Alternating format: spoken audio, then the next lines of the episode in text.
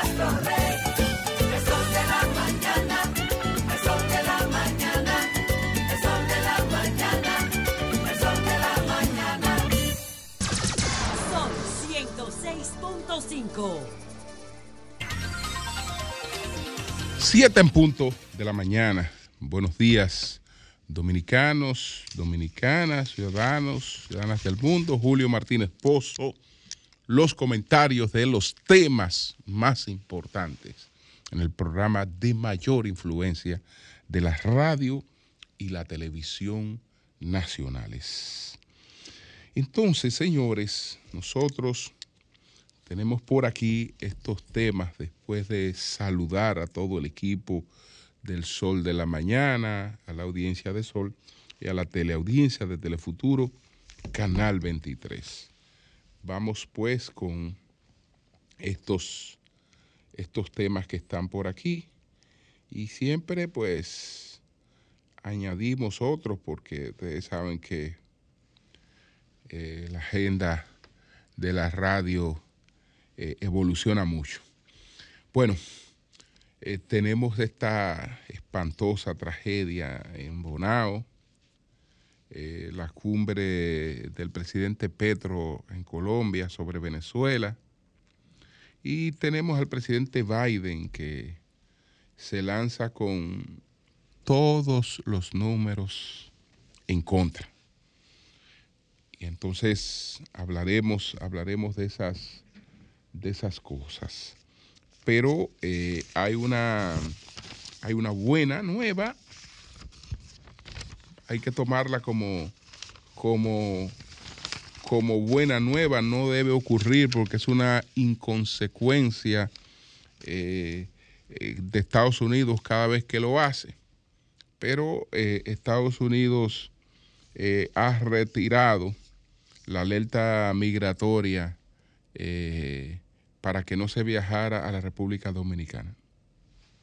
El Departamento de Estado de los Estados Unidos retiró esta semana la alerta de no viaje a la República Dominicana por racismo eh, que fue emitida en noviembre del 2022. Vaya usted a ver cuáles son las razones.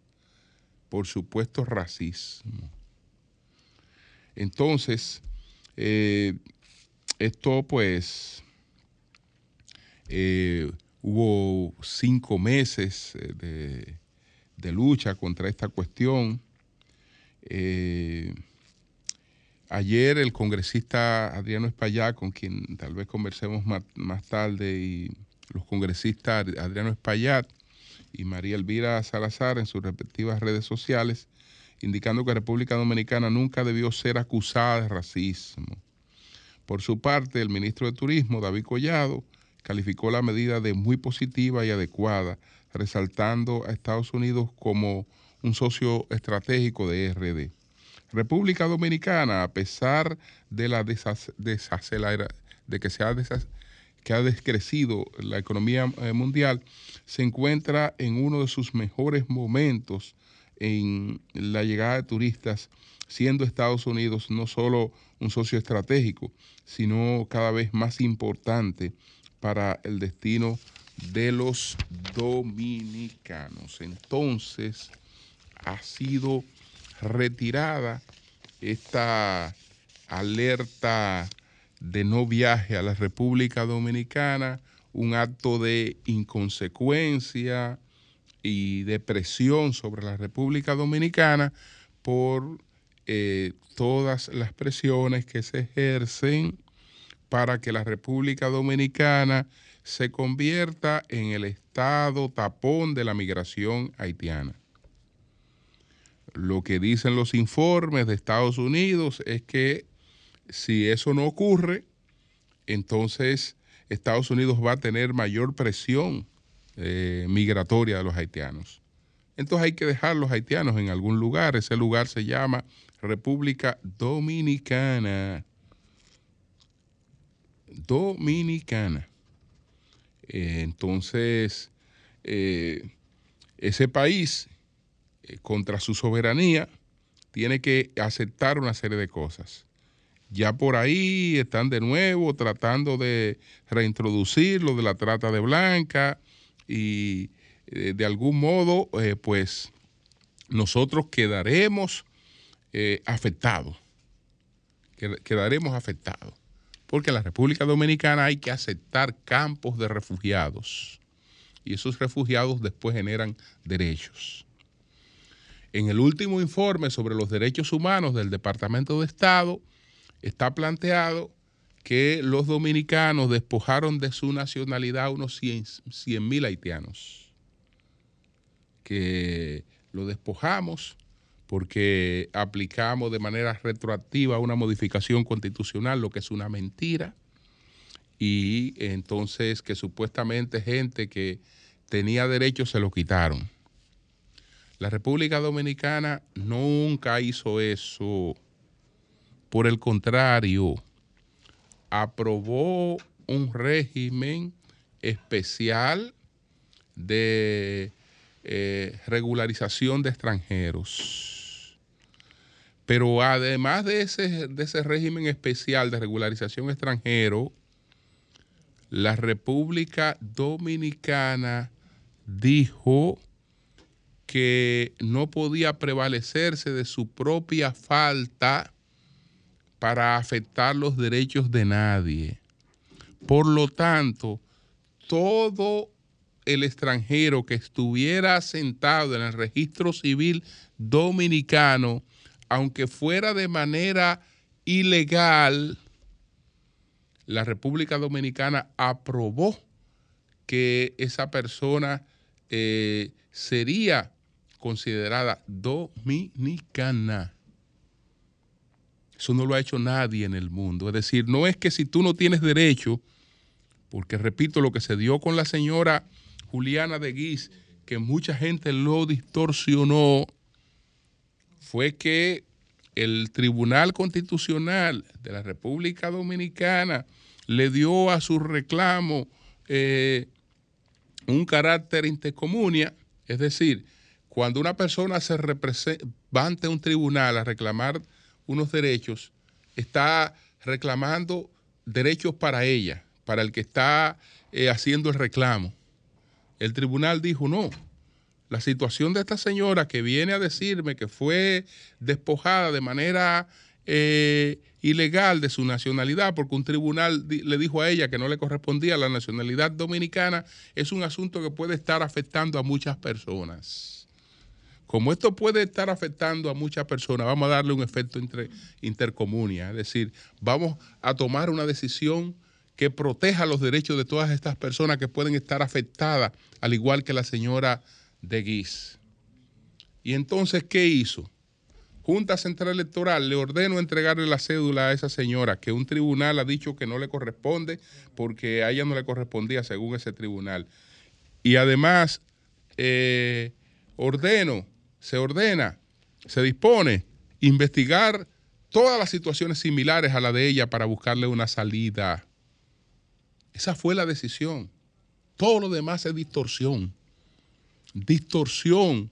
Repito, señores, no se lleven de la mentira de que aquí se ha despojado de nacionalidad a nadie. El que estaba asentado, aunque no le correspondiera, se le mantuvo su nacionalidad, porque si estaba asentado, esa era una falta del Estado dominicano y nadie puede prevalecerse de su propia falta para perjudicar los derechos de otras personas. Y eso fue lo que ocurrió en la República Dominicana. Por lo tanto, ese informe está cargado de mentiras, pero todas esas mentiras son para este tipo de cosas. Y estos pellizcos de vamos a decir que ese es un país racista, mira, no me viajen a ese país porque es un país, es un país que tiene expresiones de racista. Vaya usted a ver, eh, vaya usted a ver Estados Unidos hablando de racismo. Vaya usted a ver, pero bueno, eh, nosotros no podemos hacer eso con ellos, ellos sí pueden hacer eso con nosotros, por lo que voy a explicar un poquito más adelante. Bueno,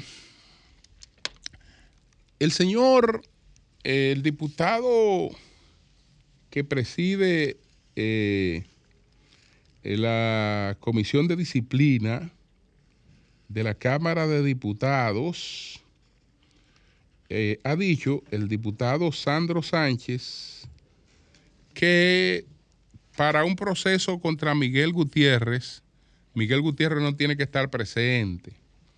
Él dice que hay una decisión del Tribunal Constitucional que dice que, lo- que si la persona tiene un representante no debe estar, no, no tiene que estar presente. Bueno, yo no entiendo ese disparate. Yo no entiendo ese disparate. Porque si la persona tiene un representante es porque lo ha escogido. Y le ha dado un poder de representación. Y eso no estaría en discusión. Está ejerciendo su eh, derecho a la defensa eh, a través de una representación. Eso no tendría, eso, eso, eso sería, eso sería así, pero eh, yo me imagino que el representante no puede designárselo la Cámara de Diputados. La Cámara de Diputados no tiene de otra que la Comisión de Disciplina visitar a este caballero e informarle de que por sus inasistencias, que es lo único que existe en la República Dominicana, eh, pues él eh, va a ser sometido a un proceso disciplinario. Y entonces él tendría que explicar sus, sus inasistencias. Cualquier otra cosa no existe. Eh, el artículo 88, por ejemplo, de el reglamento de la Cámara de Diputados, que hay algunos miembros de la Cámara de Diputados que ni, ni siquiera sus reglamentos se leen para salir a hablar tonterías, dice lo siguiente. Las y los legisladores deben asistir a las sesiones de las legislaturas y someterse al régimen de inhabilitaciones e incompatibilidades en las formas y términos que definan la presente constitucional y el reglamento, la presente constitución y el reglamento y los reglamentos internos de la Cámara Legislativa correspondiente. Quienes incumplan lo anterior perderán su investidura previo juicio político de acuerdo con las normas instituidas por esta constitución y las normas constituidas por esta constitución establecen como una garantía fundamental el derecho a la defensa. Que nadie puede ser juzgado sin estar previamente informado de que está siendo juzgado y sin eh, habilitar sus mecanismos de defensa. Entonces, bueno, eh, dice que quienes incumplan eh, con lo anterior perderán su investidura previo juicio político de acuerdo con las normas instituidas por esta constitución y los reglamentos y no podrán optar por una posición en el Congreso Nacional dentro de, las, de los 10 años eh, siguientes a su destitución. Entonces, es verdad que en todos los medios de comunicación se han difundido informaciones desde el apresamiento hasta las acusaciones que eh, estaría enfrentando este diputado en la República en, Estados Unidos. Pero esas acusaciones no existen eh, para la República Dominicana. A menos que no sepamos, porque pueden haber cosas que uno no las sepa. Pueden haber cosas que uno no las sepa. Tal vez la República Dominicana ha recibido un informe oficial sobre eh, esas acusaciones. Ese informe le tiene que ser notificado al Congreso de la República. Habría que ver si existe, ¿no? Pero ese informe le tiene que ser notificado al Congreso de la República. Si no le ha sido debidamente notificado ese informe al Congreso de la República, para el Congreso eso no existe. Solo existen las inasistencias.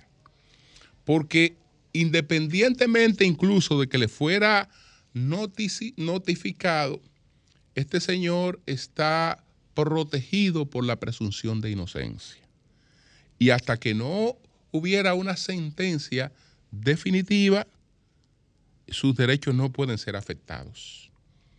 Decía el distinguido abogado eh, Jorge Prat que eh, estas personas, incluso estos diputados, lamentablemente, todos los que están implicados, porque no hay uno, ellos están hablando de uno, pero no hay uno, todos los que están implicados pudieran incluso competir como candidatos a diputados, sin ningún problema. Porque eh, eh, tiene que haber una sentencia que en ningún caso la hay. Y de, y de todos los que están implicados, el caso más complicado es el de, más delicado, más difícil, es el de Gutiérrez. Porque su proceso no es en la República Dominicana. No es en la República Dominicana. Eso, su proceso no existe para los fines nuestros. Solo existen sus inasistencias a la Cámara de Diputados que él tendrá que explicarla y que él tendrá que ser informado de eso eh, para eh, la cuestión del juicio político. Y entonces hay que designar un instructor de ese caso que no puede ser del PRM. Y hay que designar una comisión que lo vaya a visitar eh, a, a Estados Unidos para ponerlo al tanto de todo, en la que la comisión tiene que ser una comisión de eh, distinta representación para, para esos fines. Y ya sabemos las implicaciones que eso tiene. Lo demás es invento. Lo demás es invento, eh, cosas. Aquí uno ha escuchado muchas cosas. Muchas cosas uno ha escuchado aquí. Aquí hemos escuchado que se puede eh, sustituir un decreto sin un decreto. Que un decreto presidencial, una entidad eh, cualquiera, lo puede modificar. Y eso se, ha discutido y hemos tenido que discutir eso y después resulta que acabamos teniendo la razón. Que acabamos teniendo la razón. Me refiero al caso, por ejemplo, de los 10 dólares. Miren a ver si los 10 dólares no están donde mismo estaban cuando se anunció la solución que advertimos claramente que no era ninguna solución. Ahí están los 10 dólares igualito. Igualito. Entonces, señores, ¿qué fue lo que se le metió a este señor? ¿Qué fue lo que se le metió en la cabeza a este señor de de Bonao. Ahora veo que dicen que eh, lo veían cabizbajo eh, desde hace algunos días. Es una persona que eh, trabajaba como seguridad, como guardián en, en, una empresa, de, en una casa de cambio. Y entonces este hombre ayer en la tarde decidió llevarse todo su mundo por delante. Todo su mundo por delante. Mató a una, eh, digamos, a su querida. Mató a la mujer, le disparó a un hijo, mató al vigilante de la casa donde trabajaba la mujer, le hirió al dueño de la casa donde trabajaba la mujer y eh, hay como tres personas heridas y hay tres muertos. Los dos muertos son, las dos fallecidas son las dos damas que estaban vinculadas a él, eh, que, que, no sé porque eso no, no da, no da, digamos, eh, no da escenario de celos, no da, no, no da, no da ese escenario. Este hombre como que, no sé si, si, si se le metió una depresión, eh, qué fue lo que se le metió en la cabeza a este hombre, etcétera. En definitiva es que produjo una tragedia ayer en Bonao. Y entonces eh, no, no hubo la oportunidad de, de, de, de detenerlo después de la primera, después de la primera muerte, porque estos, casos ocurren y a veces eh, se dan cuenta después. Tal vez se dieron cuenta que él había empezado en otra casa matando cuando ya se, había, ya se habían producido los otros hechos. Que él con, con, con- con rapidez mm, eh, actuó y, y cometió todos estos hechos. Eh, él está vivo. Él está vivo. Y eh, lo que hay que lamentar es que eh, no se le acumulan penas. No se le acumulan penas que las tres muertes y las personas que intentó matar también, los otros intentos, eh, todo eso le sale gratis. Todo eso le sale gratis. Él será juzgado por una de estas, de estas muertes o, o la condena, aunque la juzguen por la tres, será la máxima que le corresponde, eh, que es la de, la de 30 años. No, te- no, no, hay cúmulo, no hay cúmulo de penas para, para esto y entonces ya después que se ha matado uno, se puede matar dos, se puede matar tres, se puede matar cuatro, da lo mismo. Da lo mismo. Entonces esa es una de las cosas que está pendiente en el nuevo código penal que tenemos parado por el tema de las tres eh, causales, pero no sabemos qué pasó con esa persona. No sabemos qué pasó con, con esa persona. Esa persona tiene que ser objeto no solo de una investigación policial, no solo de la investigación policial y la investigación del Ministerio Público, esa persona tiene que ser sometida a otro tipo de, de evaluación que, que por lo menos nos permita prevenir, prevenir la repetición de hechos, de hechos similares. Pero esto, desde luego, que conmocionó ayer a todo Monseñor Noel eh, y hasta el país, porque es una cosa eh, realmente eh, horrible, inesperada. Pero este hombre no sé qué fue lo que se le metió realmente en la cabeza en, en el día de, de ayer. Entonces, señores, miren, hubo una situación que se presentó en Colombia. El presidente Gustavo Petro organizó una cumbre eh, donde invitó a 20 países. Fueron como cuatro cancilleres y representantes de otros países. Este es un esfuerzo por tratar de volver al diálogo para buscar una salida a la crisis venezolana. Este diálogo que se lleva a cabo por iniciativa de Noruega eh, se estaba reuniendo en México, pero sus reuniones han sido suspendidas desde hace un tiempo. Petro eh, quiere contribuir a que ese diálogo se restablezca y convocó este encuentro, esta conversación sobre Venezuela eh, en Colombia. Ahí está participando una delegación de la oposición colombiana, está participando una delegación del gobierno y están participando observadores y, otros sectores. Se presentó un incidente lamentable por la aparición de el líder opositor Juan Guaidó. Eh, es cierto que Guaidó no puede anunciar su salida de Venezuela porque Guaidó tiene impedimento de salida de Venezuela.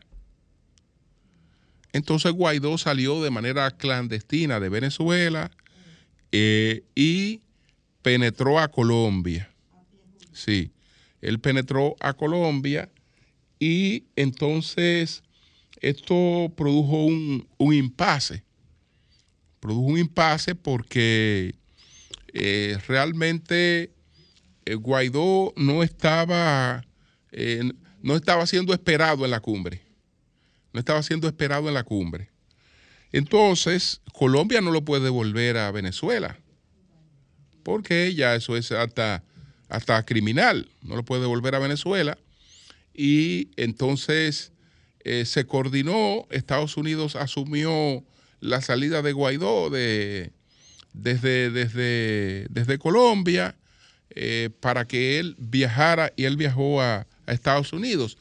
Él está denunciando que fue expulsado de, Venezuela. Bueno, yo creo que aquí hay que entender los distintos actores, eh, porque si su presencia no estaba coordinada, su presencia no estaba coordinada, esa presencia podía afectar el diálogo, porque el diálogo eh, depende de todos los actores, todos los actores, es decir, eh, cuando yo le digo al gobierno, envíame una delegación, o cuando le digo a los opositores, venga con una delegación, o invito a otros, otros actores, está establecido quiénes estarán en ese conversatorio y las reglas de ese conversatorio. Cualquier alteración, entonces, eh, pudiera verse como, como algo eh, que se tenía, eh, digamos, en, las mangas. Entonces, eh, eso, eso no es correcto. Eso no es correcto. Es decir, eh, yo sé que ahí se le presentaba una situación eh, difícil a los anfitriones, porque eh, como él penetró a territorio colombiano, pues puede empezarse, puede- podía pensarse que lo hizo con anuencia a las autoridades colombianas. Pudiera pensarse que lo hizo con, con anuencia. Entonces, esas autoridades eh, estarían, eh, pues, eh, haciendo una convocatoria y no, y no tendrían todos los puntos claros. Es decir, la situación era difícil para Petro. Era difícil para Petro. Yo creo que la salida que le buscaron a ellos fue la salida eh, que eh, era, era la más pragmática. Era la más pragmática. Porque eh, también, lamentablemente, y eso, eso, eso ha afectado. Yo con- converso, tengo amigos de la oposición, converso con alguna frecuencia con algunos de ellos, etcétera. El principal problema de Venezuela es que esa es una oposición muy dispersa que logró eh, unificarse en torno a una figura, pero ya ha pasado el tiempo, eh, esa situación no es así. Fue la propia oposición en, eh, que decidió poner fin al, al gobierno provisional de, de Guaidó. Entonces, hay, hay problema entre los opositores y hay eh, problemas con el gobierno. Hay problemas con el gobierno. Entonces es un cuadro, es un cuadro, es un cuadro, es un cuadro, es un cuadro difícil. Es un cuadro difícil. De todas maneras, Juan, donde quiera que te encuentres, yo sé que estás en Estados Unidos, mi solidaridad. Toda mi solidaridad, yo sé todo lo que ha atravesado Juan Guaidó y su, y su familia, toda la entereza con la que él eh, pues eh, se ha comportado. Pero yo entiendo lo que ocurrió en Colombia. Yo entiendo lo que ocurrió en Colombia. Realmente él no lo esperaban en ese diálogo. Él no lo esperaban, él era una sorpresa. Y el diálogo yo creo que es parte de una coordinación.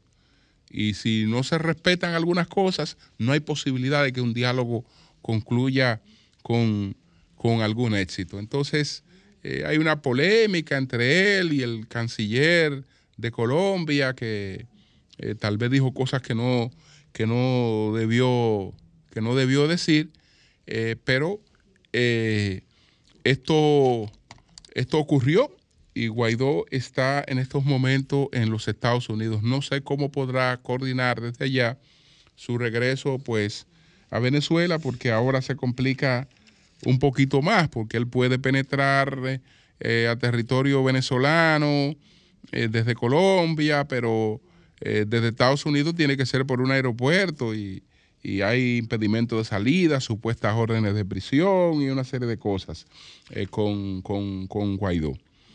Eh, ¿Qué quiere el gobierno de Maduro? El gobierno de Maduro quiere, eh, pues, eh, mayor apertura en términos de la, el retiro de las sanciones que se fueron tomando contra Venezuela. Y sobre la base del retiro de esas sanciones, asumir el compromiso para la celebración de unas, de unas elecciones en la que si la oposición no se pone de acuerdo y se unifica en torno a una figura, eh, la cosa se pone, se pone difícil para un país que ha sufrido tanto como Venezuela, un país rico, eh, con todas las posibilidades de seguir adelante, eh, pero tiene 5 o 6 millones de personas de los mejores talentos de ese país deambulando por todas partes del mundo. Deambulando por todas partes del mundo. Una, una, una pena, eh, lamentablemente. Entonces, eso es lo que, lo que ocurrió en Colombia. Por otra parte, ya sabemos que ayer el presidente Biden eh, anunció en un video de apenas tres minutos que va a buscar su, su reelección. Señores, eso es un poco complicado para el mundo, no para Estados Unidos. Porque, ¿qué es lo que pasa con Estados Unidos? Estados Unidos tiene apenas el 5% del electorado mundial. El 5% del electorado mundial tiene Estados Unidos. Y con ese 5% el electorado mundial tiene un privilegio que no tiene ningún otro país en el mundo. Porque escoge a su presidente legítimo y a un presidente de facto para el resto del mundo. Es decir, que cuando se escoge un presidente en Estados Unidos, se están decidiendo los destinos de Estados Unidos y de gran parte del mundo. Porque este hombre no es presidente de los Estados Unidos. Eh, tiene pues una incidencia incluso hasta en las superpotencias. Porque las políticas de la superpotencia va a depender mucho también de las políticas que adopte el presidente de los Estados Unidos. Entonces, por eso es un tema que no es de Estados Unidos. Porque ese señor que ustedes están por escoger o que van a escoger, no es que es un asunto del ámbito soberano de ustedes y que va a decir los destinos de ustedes. Yo no soy ariente, ni pariente, ni voto eh, en ese proceso, pero resulta que ese señor pauta mi vida como pauta la de la mayoría de nosotros. O no sabemos que ese señor envía a cualquier subsecretaria, que no tiene que enviar ni un ministro aquí para venir a dar orden. Él no tiene que enviar ningún ministro para venir a dar orden aquí a la República Dominicana o a cualquiera de estos países. Él puede enviar una subsecretaria. Puede enviar una subsecretaria a dar órdenes de, cosas que, que hay que hacer y hay que hacerla por la interdependencia, por la interdependencia que ya no es producto de intervenciones militares, ya no es producto como en el pasado de intervenciones militares, de invasiones militares, pero eh, es tan fuerte como antes. ¿Por qué? Porque cuando nos vamos al terreno de la economía, entonces nos encontramos con que un país como la República Dominicana, por ejemplo, eh, con el comercio, con, con, el turismo, es altamente dependiente de los, de los Estados Unidos y en la geopolítica también, altamente dependiente de los Estados Unidos. Entonces este caballero, y yo menciono el caso nuestro, pero en, las mismas nuestras están la mayor parte de los países del mundo. Hasta la pobre África está, está, en, está, está en, esa, en esa misma situación. Fíjense que ahora Estados Unidos esta semana declaró una tregua en la guerra de los dos generales eh, sudaneses para supuestamente ver si, si los pone, si los pone de, de acuerdo. Entonces, ¿qué pasa? Que este caballero, este caballero busca eh, repostularse en las peores condiciones que presidente alguno haya buscado una reelección en Estados Unidos. No solo por el tema de edad, no solo por el tema de edad, el tema de edad, eh, ya como eh, tenemos una población mundial que ha incrementado sus expectativas de vida, pues lo natural es que la gente pueda estar en los cargos a mayor edad. No, el problema de él no es la edad, el problema de él ya tiene que ver con eh, su situación mental, su situación cognitiva, que eh, evidentemente no es la apropiada para eh, estar al frente de una nación como la de los Estados Unidos de América. Ya este es un hombre que en esa parte debería estar en descanso, en, en disfrute, etcétera, no gobernando eh, el- el- la, principal potencia mundial, el primer gobierno del mundo. No haciendo, no haciendo eso. Entonces, cuando usted ve los factores que este hombre tiene, tiene en contra, él dice, bueno, eh, lo que él decía ayer, tenemos que acabar el trabajo, acabemos el trabajo, hagamos que América vuelva a ser grande, eh, que es algo que le encanta eh, a los estadounidenses. A los Estados Unidos- estadounidenses le encantan más que le hablen de eso que que le hablen de comida o que, que le hablen de trabajo, es decir, volver a ser grande a los Estados Unidos, porque ellos implican, ellos entienden que la grandeza trae de por sí todas, todas estas cosas, pero este hombre tiene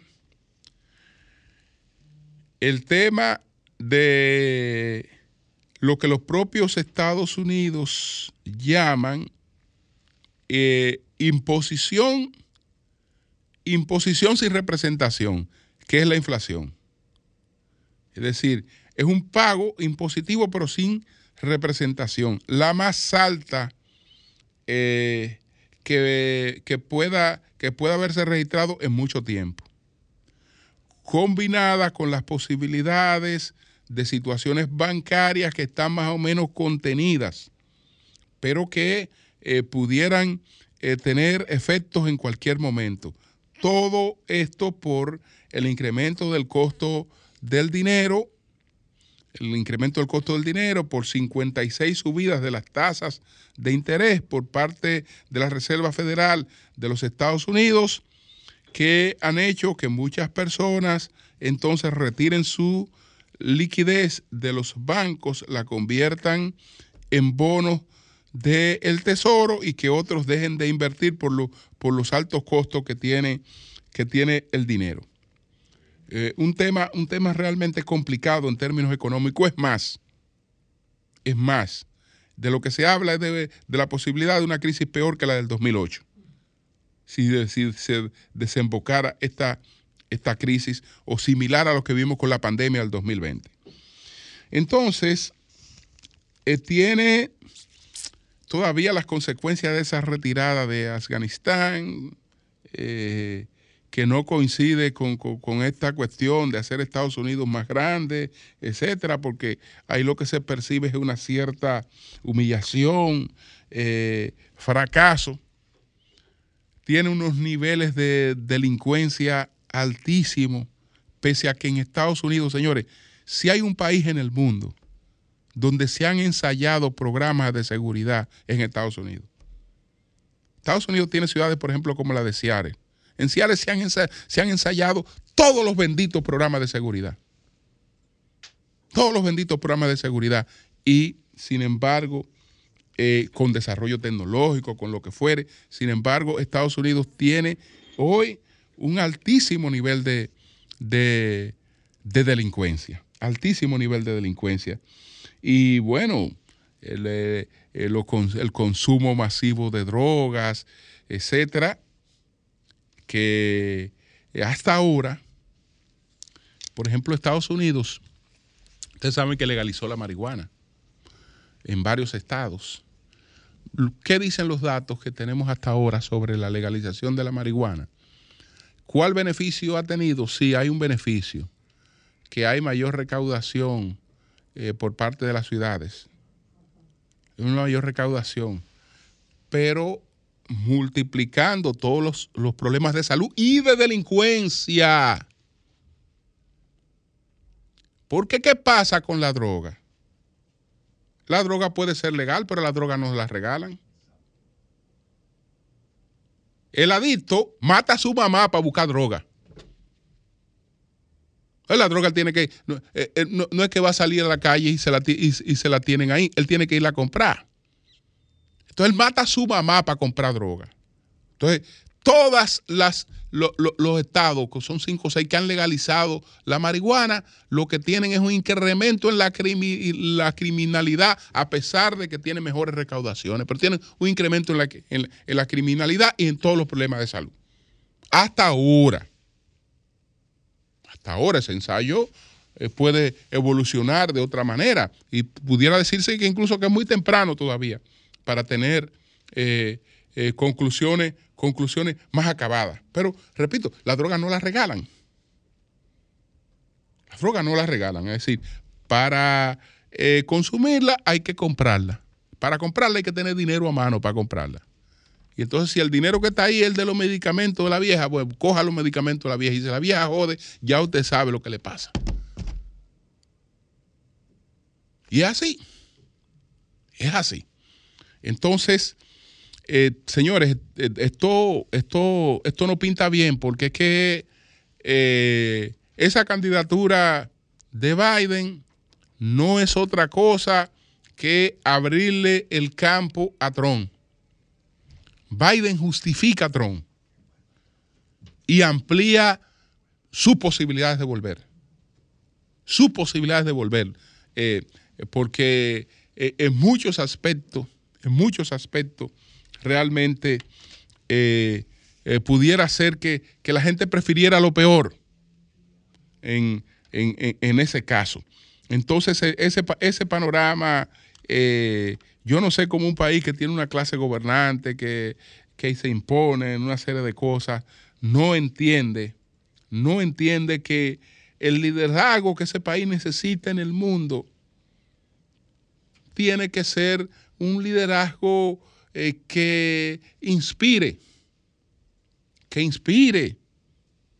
Eh, un liderazgo que tenga realmente incidencia, que tenga acogida, y realmente no creo que con Biden eso, eso pinte por ahí. Cambio y fuera.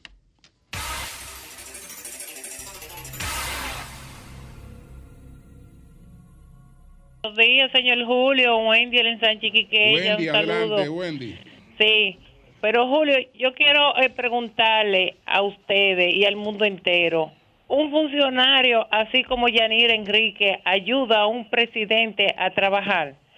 No sé si ustedes se recuerdan del caso de diciembre de un padrato que dejó por muerto a dos niños, uno de 12 años y uno de 6, y hirió a la mamá, la dejó por muerta. Eso salió en todo en todas las redes y él está detenido, él está preso, ya lo van a condenar. Entonces, esos niños andan, hoy amanecen en una casa, mañana amanecen en otro, la mamá en otra, porque salió con una mano adelante y otra atrás, con ese derrame de sangre. Se le, se le, se le, eh, hizo una solicitud a Yanir Enrique para una camita, un abanico, unas, eh, una, una, una, una cuantas cositas de que van a necesitar esos niños y esas madres. Y, y esta es la fecha de diciembre que ellos no han dado la cara. Nada más espérate y espérate. Y esos niños tienen que estar en manos de psicólogos, esos niños tienen que estar en manos de médicos. Ahí el chiquito lo tienen que operar. Y por falta de una cama y de unos ajuares y de un techo, la mamá tiene el techo, lo que no tiene es la cama donde acotarlo. Ese niño de seis años no se ha podido operar. Bien, pues gracias a ti. Buenos días. Buenos días para todos. Valenzuela por aquí. Adelante. Eh, escúchame que empiece con un pensamiento del Marqués de Sade. Dice, la ley solo existe para los pobres. Los ricos y los poderosos la desobedecen cuando quieren. Y lo hacen sin recibir castigo, porque no hay en el mundo juez que no pueda comprarse con dinero. Yo digo, pensando en la cantidad de encartados que hay, por el caso Calamar, pone uno a pensar en lo intrincado y profundo de esa estructura corrupta que existía dentro del entramado institucional del Estado. Excusen, me queda que vengo subiendo de escalera. Le- bueno, son muchos incumbentes, muchas instituciones que estarían estado envueltos en ese caso. Eso nos dice la gravedad, la profundidad de la coalición de funcionarios que se asociaron para delinquir. Y mi llamado es al gobierno a los funcionarios actuales, que se miren en ese espejo primero. Ya los tiempos cambiaron, cero corrupción, impunidad. Segundo, al gobierno y la justicia empecemos a desbaratar esos complejos entramados que todavía están enquistados en esas instituciones. Por eso apoyo y apoyaré al Ministerio Público con respecto a la prisión preventiva, porque imaginemos, si lograron urdir ese entramado, tienen buen poder, que no habían hecho todos esos funcionarios PLDistas para borrar huellas, amedrentar y quizás amenazar eh, testigos o romper o quemar documentos. Bien, pues gracias a usted. Buenos días, adelante. Saludos, Julio. Buenos días a usted, al equipo y a toda su audiencia. Sí, Otra vez denunciarles, por favor, la situación de las calles Enrique Blanco, calle San Miguel, Guaricano, Santo Domingo Norte. Carlos Guzmán, que se deje ver, por favor. Calle Enrique Blanco, conecta al Parque Mirador Norte, a Guaricano con la Jacob Magluta, con las Maras Mirabal, la calle San Miguel del barrio Guaricano, Ponce adentro, por favor. No hay Bien. vehículos que soporten el estado de esas calles. Los ayuntamientos, escúcheme señor, los ayuntamientos Por no favor, tienen no tienen dinero para asfaltar, ninguno. Es bueno que los ayuntamientos lo expliquen. Los ayuntamientos no tienen dinero No hay forma. para asfaltar, Sí. no les alcanza. Lo de ellos es ser Y, y entonces eh, dígame, diligentes. dígame Eso, usted, bueno, esos son, el planes de, esos son planes del ministerio. Ellos tienen un plan, planes con el ministerio de Exacto. que lo ha estado respaldando Obras mucho en. Exacto, Sí, pero es que no tienen eso- dinero para eso. Se lo digo porque nosotros... Ciertamente, normalmente, doña Consuelo, Sí. cuando llamo, les hago el llamado ta- tanto al alcalde como a Obras Públicas, porque me consta que es Obras Públicas que ejecuta. A, Sí. a uno de ellos, a sus amigos de Obras Públicas, por favor, presten Sí. atención, que pasen por ahí para que vean ustedes. Sí. No buscar por la zona, pero por favor, acérquense un día para que vean. Muy Bien, bien, bien, pues muy gracias a ti, bien. gracias Pero era para que usted, Bueno. usted entiende, para Bueno, que no se lo cargue a- al alcalde, a ninguno. Bueno. porque es que ellos no tienen Buenos dinero días. para eso. Buenos días, buenos días. Carlos Jiménez de North Carolina. Adelante. Ay, sí. ¿Me puedes explicar? Mira, tiene un número esa emisora, mira, un número 1888 para la... Funciona, no es lo mismo yo marcar por aquí, porque no puedo competir con todas las llamadas del país. Para eso, Adriano de allá, eh, vaina, el dueño de eso tiene un número internacional, para que cuando hagan la llamada, uno tiene una línea y el otro la otra. Julio, Bueno, aquí, aquí hay, aquí hay Por línea, favor. aquí hay línea Yo no te veo que tú la coges, Julio, que Esa- tú dices de- internacional. yo no le. Pero de hay, Pero al número hay- normal. hay, hay línea, aquí hay Julio, línea internacional que pero- tú la puedes usar Pero la también. está usando esa No, él, ahora. él- él entró Pero por que otra, no, pero puedes- no, yo estoy llamando al número normal. Óyeme, estoy llamando al número normal. Ok, Ah, pero ok. ahora, ahora ¿qué tú quieres, qué tú quieres plantear? Aprovecha que tú Sí, sí, que entraste. que- que. ¿Qué tú quieres plantear? Julio, que los que estamos aquí queremos llamar por ese lado. Ok, pero ¿qué quieres plantear? Tú quieres la llamar ahora, pero ¿qué quieres plantear? No solo eso. Bueno, pues está bien. Buenos días, adelante. Buenos días. Sí, buenos días, Julio. Oye, Julio, con ese caso que pasó ayer en Bonao, yo como ciudadana espero que tenga la misma eh, repercusión periodística y mediática que tuvo Chantal. Eso yo espero. Chantal. Hola. Bueno. Buenos días, adelante. Buenos días, Julio. esto. Buenos Eh, días. buenos ¿Cuál es días. esa petición? Buenos días. Julio, mira, hay una obra con el caso de Bonao que tú estabas planteando ahorita. Eh, De Pedro Baños, que ya tú lo habías mencionado, Encrucijada Mundial. Sí. Ahí en esa obra, eh, él habla del problema mental, de los problemas mentales que ha causado pospandémico y antes de la pandemia, y en el que muchos países tienen que poner atención. Eh, léete esa partecita ahí. Sí, sí, justamente, justamente en la encrucijada mundial, en la encrucijada mundial, Pedro Baños eh, menciona los casos de los estados que han legalizado la, la marihuana y Oh. eh, cuál es la situación eh, que eso que eso que eso ha creado, es decir, el- el- el- el- cuáles son los aparentes beneficios y qué ha pasado hasta ahora con relación a eso. Él lo menciona ahí en la, en la encrucijada mundial. Eh, Bueno, bueno, muchas gracias. Bien, bien. Buenos días, adelante. Sí, buenos días. Eh, desde Puerto Plata, Julio. Adelante, adelante. Sí, Julio, honestamente, ¿qué va a pasar con RD Elige? Que pienso que debió de haber salido y no sé, como que la Galu la, la ha opacado. O ya no va. No, no, no, no, no, no, no, no hay, ni- no hay ningún inconveniente con eso. Si te- bueno, te puedo, te puedo explicar porque el, si- la RD elige, pues se seguirá eh, publicando como se venía haciendo.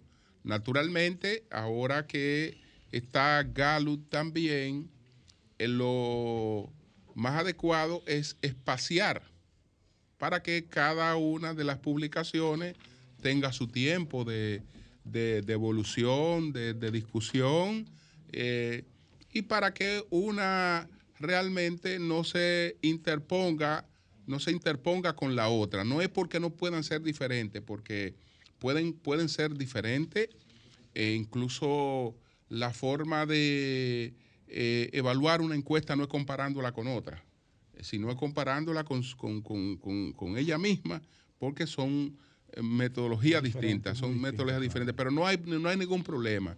Tal vez pudiera ser que hay una espaciación, pero esa espaciación es para permitir que cada una de estas firmas, cuando presente eh, su trabajo, ese trabajo tenga el tiempo eh, para las discusiones que genera, eh, para todas las exposiciones que genera y, y- y- y cumplan con su, con su cometido. Pero no hay ningún problema en eso. El Sol de la Mañana eh, pues seguirá presentando los datos de RD Elige.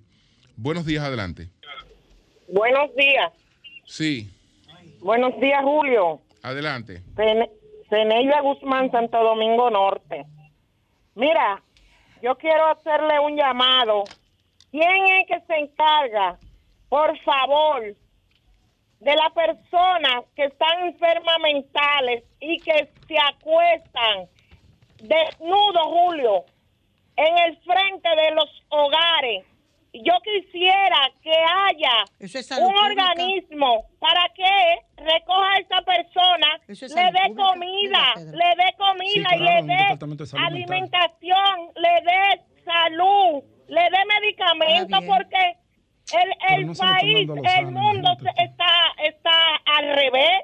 Vamos todos ayudarnos, señores, solamente hablando de, de políticas, políticas y políticas, pero vamos a hablar de la persona humana, organismo de la Sí, ONU, vengan aquí. Bueno, pues gracias, Senida. Bueno, señores, pues vamos a aprovechar para expresar nuestra condolencia, toda nuestra solidaridad con el querido amigo Manny Solano. Oh. Eh, Ustedes recuerdan a Manny Solano allá en, en Jalao. En Jalao, claro que Sí. sí. ¿Qué Eh, pasó con Manny? Recientemente falleció Sí, su su padre. papá. Oh, Sí, que se llamaba Don Rafael, Don Rafael H. Solano. Él, falleció el 23 de abril, el pasado domingo falleció el man, el padre de, de Manny Solano. Entonces, toda nuestra solidaridad con Manny Solano y su, y su familia. Toda nuestra solidaridad. Él, eh, pues, eh, nació, el padre de Manny Solano nació en febrero de 1930. Es decir, que si nació tenía 92 años. en 92 años. Tenía 92 años. 92 años. Que no, edad. no son malos. No, no, no. ¿Tú sabes quién Para murió? nada. No son so- malos para ¿Tú nada. sabes quién murió también? Sí. Bololán, na, na, na, na, na, na, banana. Yo me voy porque ya amaneció en inglés. Harry Belafonte. Ay, sí. Harry sí, Belafonte, pero mira, no era solamente un artista, un cantante, Sí. era un gran activista por los derechos de los negros en negros. Estados Unidos. Murió Harry Belafonte. Bellísimo. Así es. Ay, sí, bellísimo. Se muere mucha gente buena, diario. Pero tenía 96 años, hijo, espérate. Ah, pues se fue a destiempo. Cambio fuera. La noche a mí me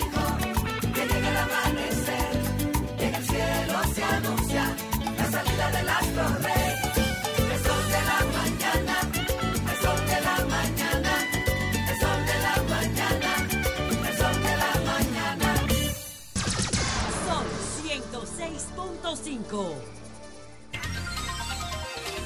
8, 7 minutos. Buenos días, doña Consuelo, adelante. Gracias, don Julio. Buenos días. Buenos días, eh, Julio.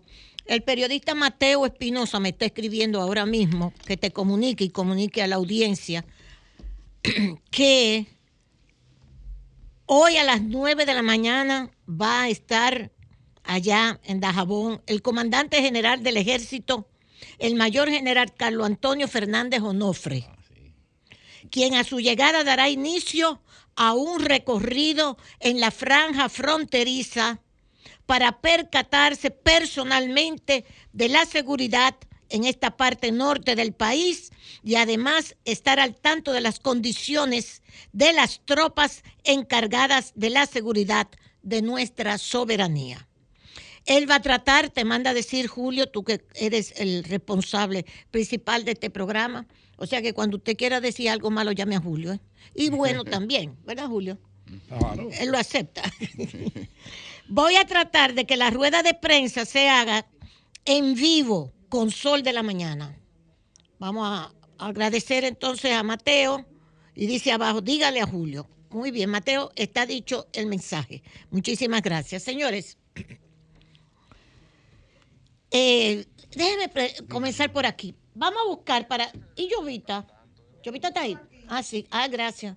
Llovita, vámonos con lo que tenemos de lo que está sucediendo en los Estados Unidos con la candidatura del actual presidente Biden, su candidatura a la reelección. Mire, lea lo que dice ahí. Esto es en inglés. Está en el periódico El País. Esto es una campaña que está haciendo, están haciendo los republicanos. No me lo quite. El Comité Nacional Republicano ha presentado este video de unos cuantos segundos, como 30, 32 segundos, que dice, que dice, que es lo interesante. Si fuese electo, ¿qué sucedería? ¿Qué sucedería? ¿Ok? Sí, es un condicional, el sí condicional. Sí, el presidente más débil que jamás hayamos tenido fuese reelecto. Óigame, ese es el video que están haciendo los republicanos. Inmediatamente se anunció la candidatura a la reelección del presidente Biden. ¿Qué sucedería if si el presidente más débil que hemos tenido fuese, resultase reelecto. Vuélvelo a poner, porque ahora está en español, también se lo traje en español para que ustedes lo puedan ver. Y dice, los republicanos, eso es la traducción del Washington Post, contrarrestan el anuncio de Biden, y esto es lo interesante también, con un video distópico asistido por la inteligencia artificial. ¿Qué es lo que han hecho los republicanos? Un video distópico, usted sabe que existe lo que es la utopía, es un mundo feliz, un mundo maravilloso. Y cuando es distópico, es un mundo infernal, un mundo difícil. Entonces dice, los republicanos contrarrestan el anuncio de Biden con un video distópico asistido por inteligencia, por la inteligencia eh, Artificial. artificial, perdón, que es que estoy buscando la inteligencia artificial. ¿Qué es lo que ellos están planteando con esto? Han hecho un video con la inteligencia artificial de 30 segundos que dice que se muestra, son imágenes, imágenes de la inteligencia artificial.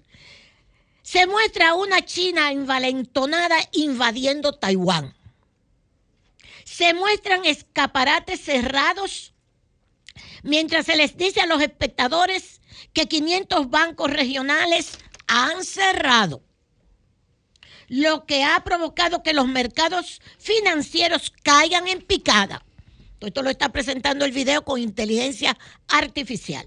Se muestra una masa de migrantes cruzando un río mientras se les dice a los espectadores que la frontera de los Estados Unidos ha sido invadida por una oleada de ilegales. y se ven tropas militares en las afueras de San Francisco mientras se informa a los espectadores que la ciudad ha sido cerrada debido al crimen y el fentanilo. Ustedes saben ya lo que es el fentanilo. Entonces, esto es un video de inteligencia artificial que han hecho los republicanos, el Comité Nacional Republicano, para decirle a los norteamericanos qué sucedería si el peor presidente y más, el peor en el sentido más débil de los presidentes que ha tenido los Estados Unidos fuese reelecto. Esto es todo un escándalo, está en toda la prensa internacional y real y efectivamente está, está haciendo bastante daño a la candidatura del presidente Biden para su reelección, porque esto se está discutiendo. Entonces, al lado de esta situación, fíjense que con la inteligencia artificial que han hecho esto, ¿eh? que eso es lo más llamativo también. Ayer, el First Republic Bank, y hoy se cayeron, las bolsas se cayeron hoy, los valores de la bolsa. El First Republic Bank entró en caída libre a medida que aumenta la preocupación, se está colocando esto en una situación que afectó la bolsa y no solamente la bolsa, sino está haciéndose ya la conjetura de que otros bancos, por más que la Reserva Federal y el Tesoro de los Estados Unidos ha tratado de evitar esto, está en crisis, están en crisis otras entidades bancarias. Eso es hoy. Ayer sucedió esto con el Republic Bank. Si ustedes recuerdan, tanto el banco, el Republic Bank, recibió de otros bancos, ahora con la crisis que se presentó con el Silicon Valley Bank el mes pasado y el Signature Bank, que fueron rescatados. Este también fue rescatado con cerca de 30 mil millones de dólares. Pues, ¿qué sucede? Que durante todo el trimestre, al First Republic Bank, que había sido rescatado, o sea, se le había invertido 30 mil millones con la crisis de los otros dos bancos para que no se propagara, pues ayer se dio la información de que los clientes han retirado más de 100 mil millones de dólares del First Republic Bank, que había sido, como les digo, ayudado con 30 mil millones. Y esto ha colocado la situación bancaria de nuevo en Estados Unidos. Hoy se está hablando sobre si esto va a seguir o cómo se va a seguir deteniendo la situación de deterioro bancario en Estados Unidos en el sentido de los retiros que están haciendo las personas, los clientes. Esto ha sido un duro golpe para la situación económica de Estados Unidos, donde se están anunciando también retiros masivos de empleados en otras empresas, tanto las tecnológicas como otras que se han declarado en quiebra y se siguen sumando. Hoy mismo había otra de las compañías importantes de Estados Unidos despidiendo cientos de miles de empleos. Se están perdiendo. Al lado de que se dice, se tiene también el dato de que a pesar de la inflación, etcétera, uno de las, eso lo tiene que explicar Magín, Magín nos lo ha explicado aquí, Magín Díaz, al lado de la inflación se da un fenómeno que es que no hay un desempleo tan grande en Estados Unidos, sino se habla de un 3% de desempleo. Pero se están sumando cientos de miles de empleos que complican también la situación y complican hasta el análisis de la economía norteamericana.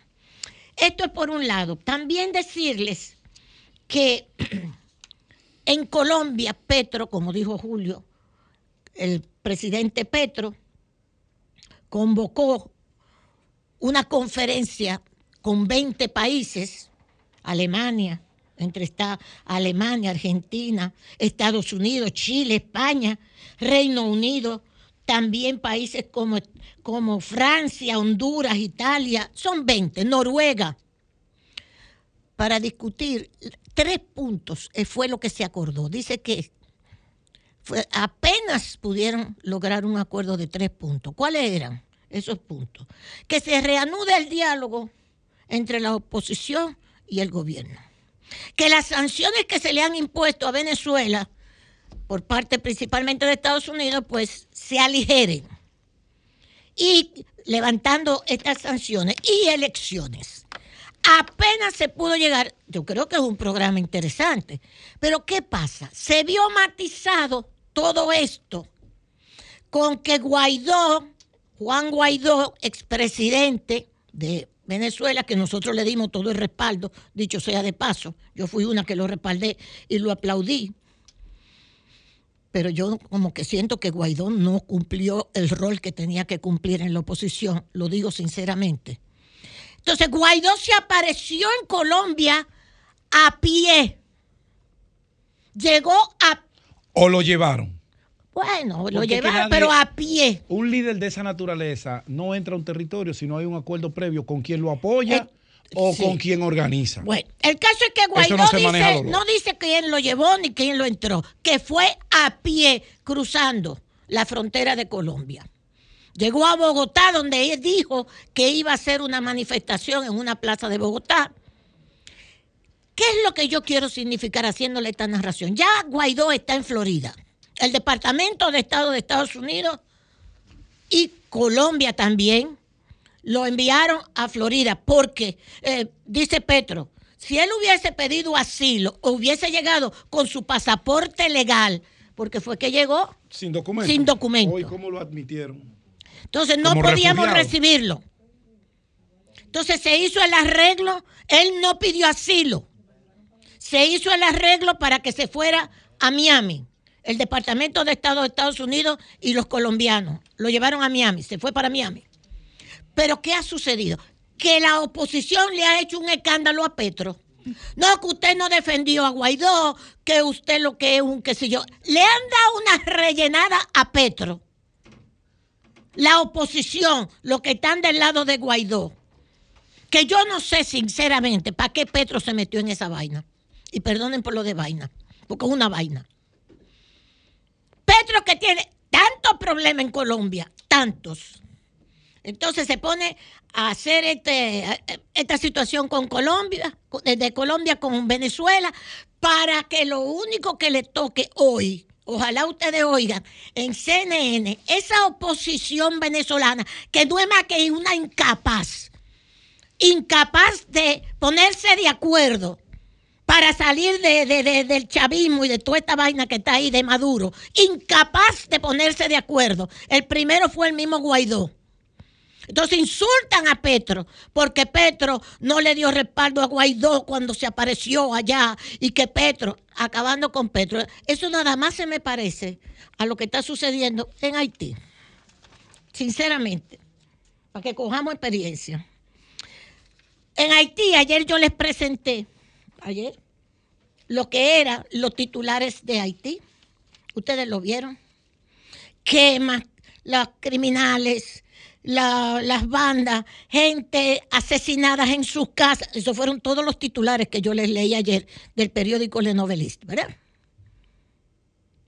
Gente que dice Galvez, me llamó por teléfono a mi programa el lunes. Muertas, asesinadas en las casas, mujeres embarazadas, niños, hombres, viejos, que no los han podido sacar de las casas los muertos. Hoy hay lo mismo.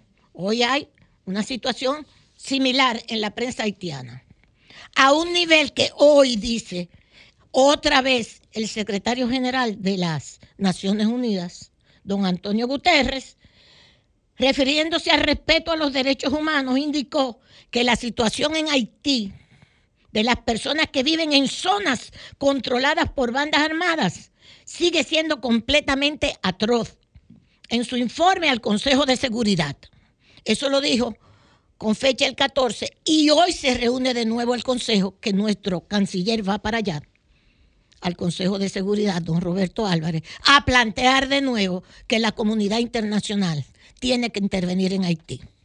Entonces, los haitianos con esta situación acusan a todo el mundo, ayer se lo presenté, que los responsables son Henry, la comunidad internacional y todo el que aparezca, menos ellos. Menos ellos que no se ponen de acuerdo nunca. Entonces, atacan hasta la comunidad internacional, atacan a la ONU, atacan a todo el que tengan que atacar y ellos no se ven el ombligo, como diría Federico Enrique Gratero. Nunca se han visto el ombligo. De su desunión, de que no tienen un proyecto de nación. No lo tienen.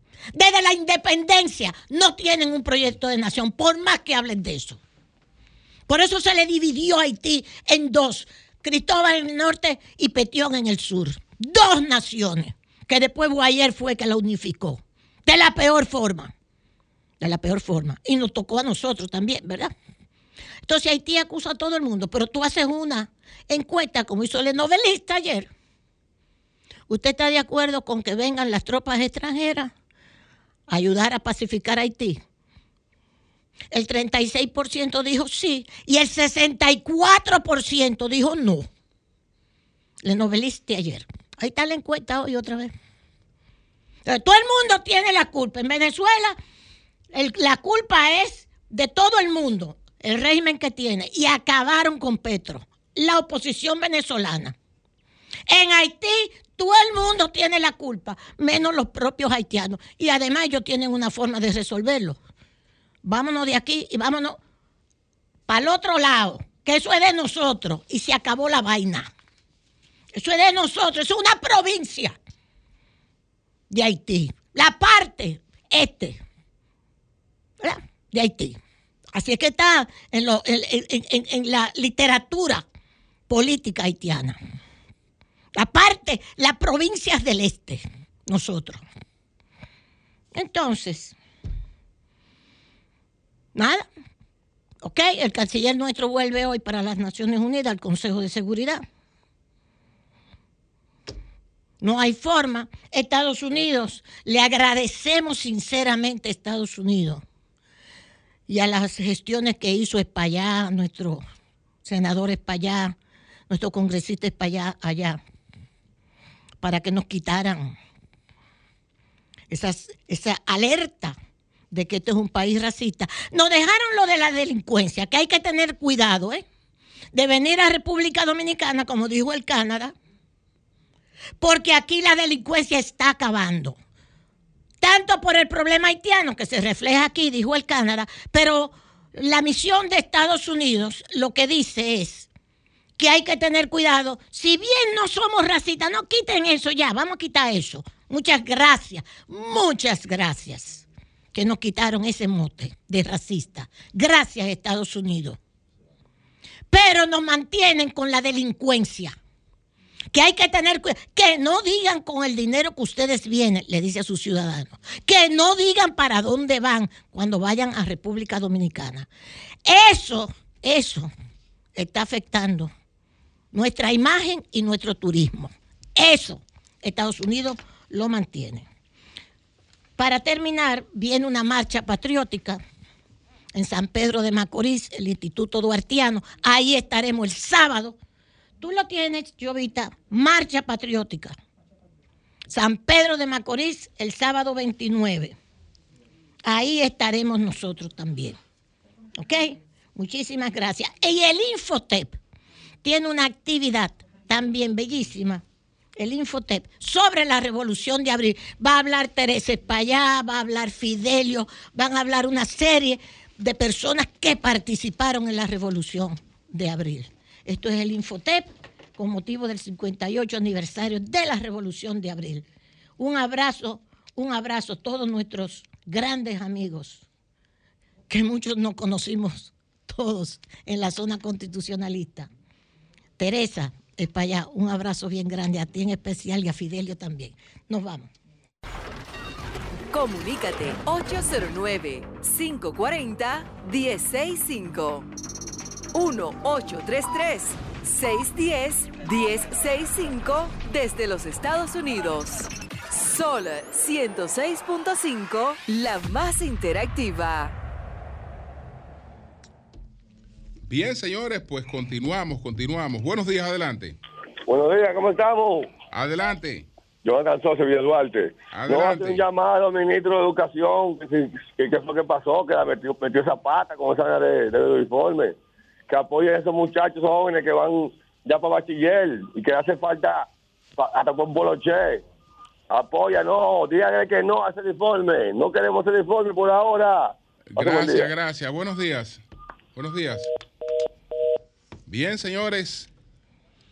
Vámonos, nos vamos inmediatamente al primer Santiago de América con Jaime Tomás.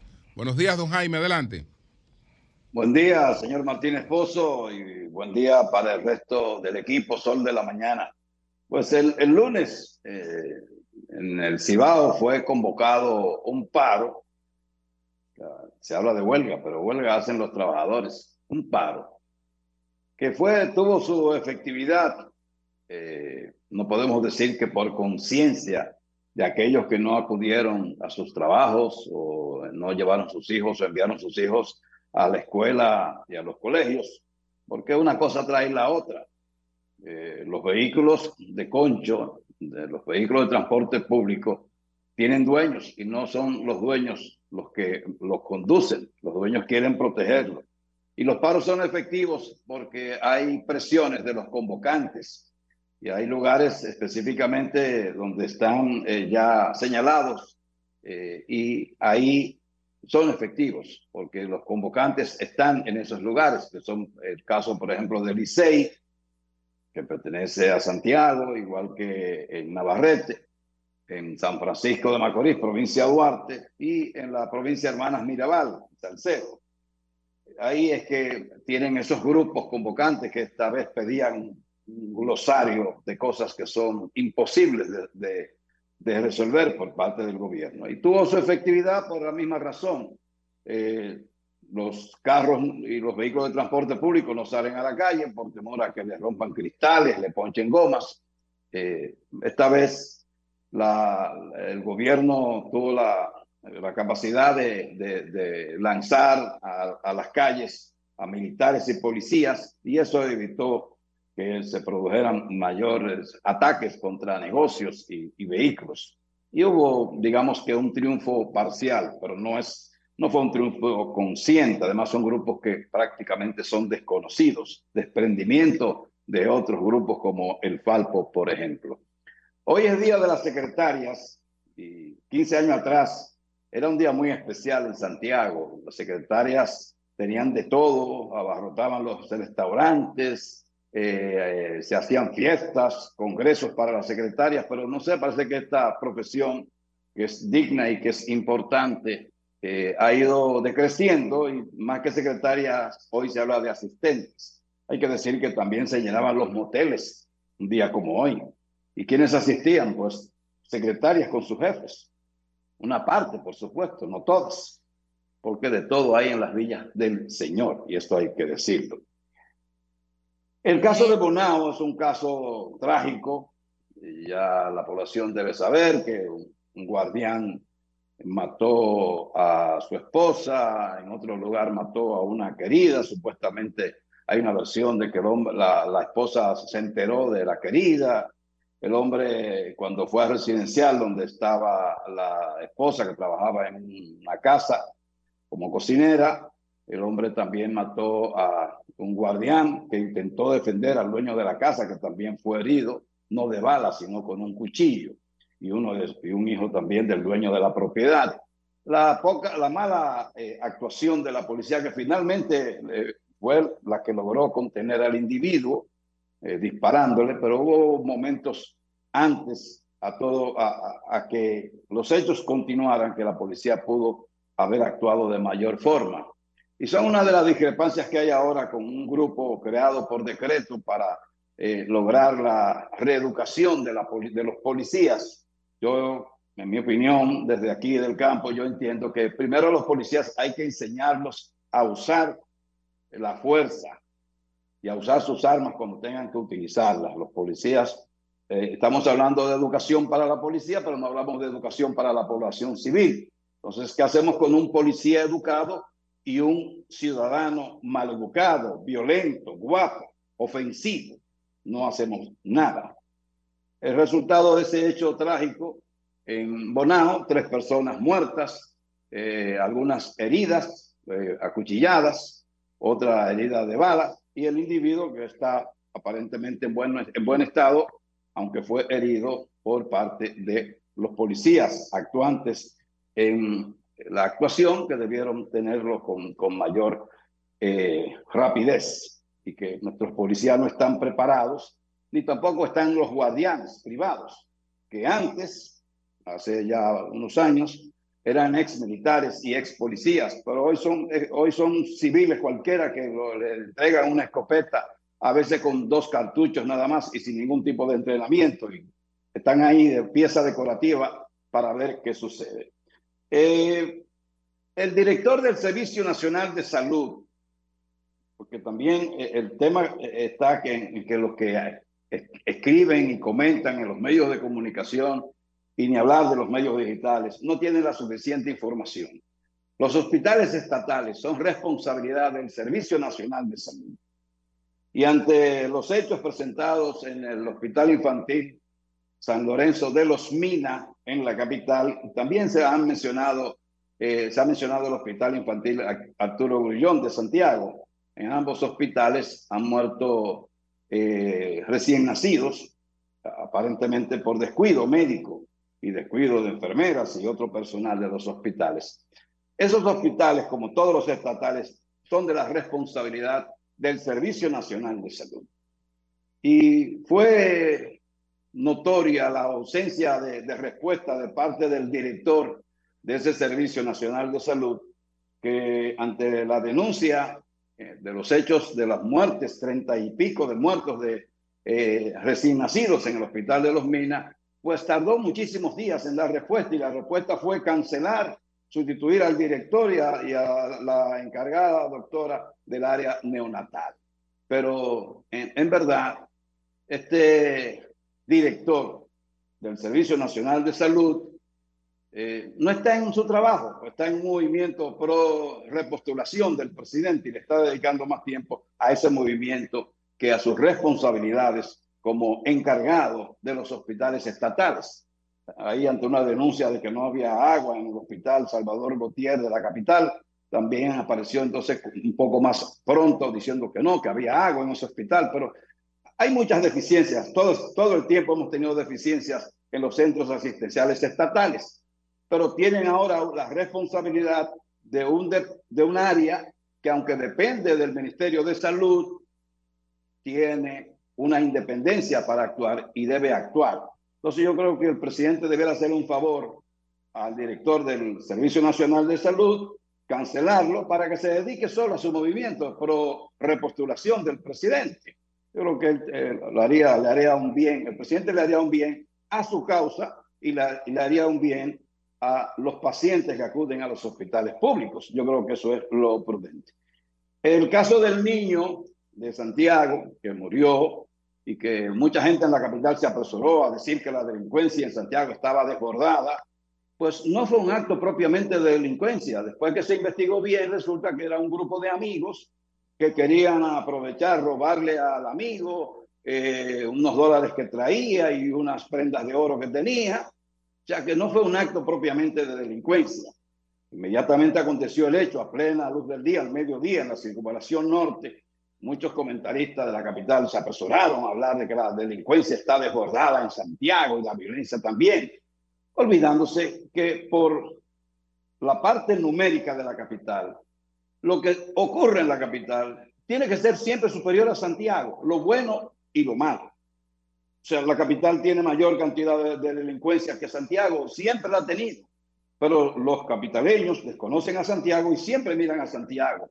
Y nos acusan de que aquí estamos desbordados por la delincuencia, que aquí no se puede transitar, que Santiago está en manos de los delincuentes. No es así, hay delincuencia, pero no más que la capital. Y ese hecho de ese jovencito no fue un tema propiamente de delincuencia, fue un acto de, de bandidaje entre amigos, porque prácticamente el grupo entero se conocía por completo, tanto el papá del niño como los cinco individuos que dispararon un solo, un solo tiro dispararon y lamentablemente impactó al jovencito, al niño de nueve años que iba en el vehículo. O sea que fue un- algo más, muy mal hecho y a todos los apresó la policía en sus casas, a todos. Inmediatamente los, los, los apresó la policía porque el padre del niño lo conocía a la mayoría.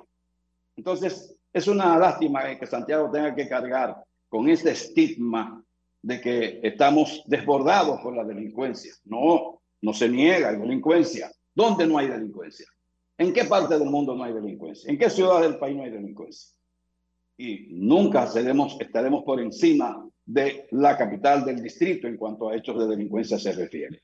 Para terminar, la Junta Central Electoral emitió su resolución, el Pleno, los cinco miembros de la Junta Central Electoral, eh, en una reunión que hicieron previo a esa resolución, en- con el apoyo de los delegados que representan a los partidos en ese organismo, pues emitió una resolución que establece que las votaciones y el escrutinio, o sea, el conteo, será manual. Y lo demás, a través, utilizando el escáner para la transmisión del acta. Los actuales miembros de la Junta Central Electoral que sorprendentemente el presidencialismo no se ha puesto de moda en esa institución, cosa muy extraña, porque trabajan todos unidos, están interesados en que el proceso electoral concluya en las mesas de votación y que desde ahí se pueda transmitir eh, en buen tiempo los datos hacia el centro de cómputos de Santo Domingo, que es lo ideal. Pero en un país donde quienes trabajan en los colegios electorales no lo hacen por patriotismo, ni por amor a la democracia, ni aporte a la democracia. Lo hacen para recibir las, lo que entrega como dieta la Junta Central Electoral a través de las juntas municipales. El propósito de la Junta Electoral es la transparencia, que el voto sea manual, que el escrutinio del acta se haga en forma manual, pero resulta que si el acta no está correcta, el equipo no transmite. Entonces, los miembros de la Junta Central quieren que las actas se transmitan desde los mismos colegios y que ninguna acta tenga que llegar a una junta municipal. Eso, eso sería lo ideal. Pero eso sería lo ideal si trabajaran en los colegios personas con capacidad. Los que tienen capacidad no acuden a trabajar en un colegio electoral, porque es muy bueno estar hablando disparate a través de la televisión, de la radio, teorizando en un periódico o en una red social. Pero sacrificarse el día de elecciones desde las 4 de la mañana hasta las 10, hasta las 12 de la noche, no, a eso no están dispuestos. Por eso yo insisto, lo reitero, que las elecciones, que el voto debiera ser obligatorio por ley, establecer una constitución de la República, que es obligatorio, como está, está presente en muchos países de América Latina, porque el los procesos electorales son costosísimos para un país pobre como el nuestro. Y que además el trabajar en un colegio que antes era obligatorio, pero las sanciones nunca se impusieron, entonces ahora sí, con la nueva ley se quitó eso, el ser escogido como parte de un colegio deberá también ser de carácter obligatorio, similar a la elección para ser miembro de un jurado para un tribunal en los Estados Unidos, ya que copiamos tanto de Estados Unidos. Esto debería ser también obligatorio, porque quienes tienen la capacidad para, hacer que un, para poder hacer un proceso rápido y efectivo, esos no van a trabajar en un colegio electoral. Quienes van, lamentable y desgraciadamente, son aquellos que por el viático que la Junta entrega, pues van a trabajar ese día y van a cobrar ese dinero, pero no tienen la capacidad para que puedan desarrollar un proceso rápido, transparente. Personas que no se dejen eh, ma- manotear de, de delegados, que, son los, los que incidentan los procesos en los colegios electorales. y También lo intentan en las juntas municipales. Y de eso yo puedo hablar porque yo trabajé primero en colegios en dos elecciones, me escogieron como presidente, yo me ofrecí a trabajar en un colegio electoral, fui suplente de juez y actualmente soy presidente de la Junta de Santiago. O sea, yo tengo la experiencia, el expertise, lo tengo para hablar de, de elecciones y de cómo actúa un votante.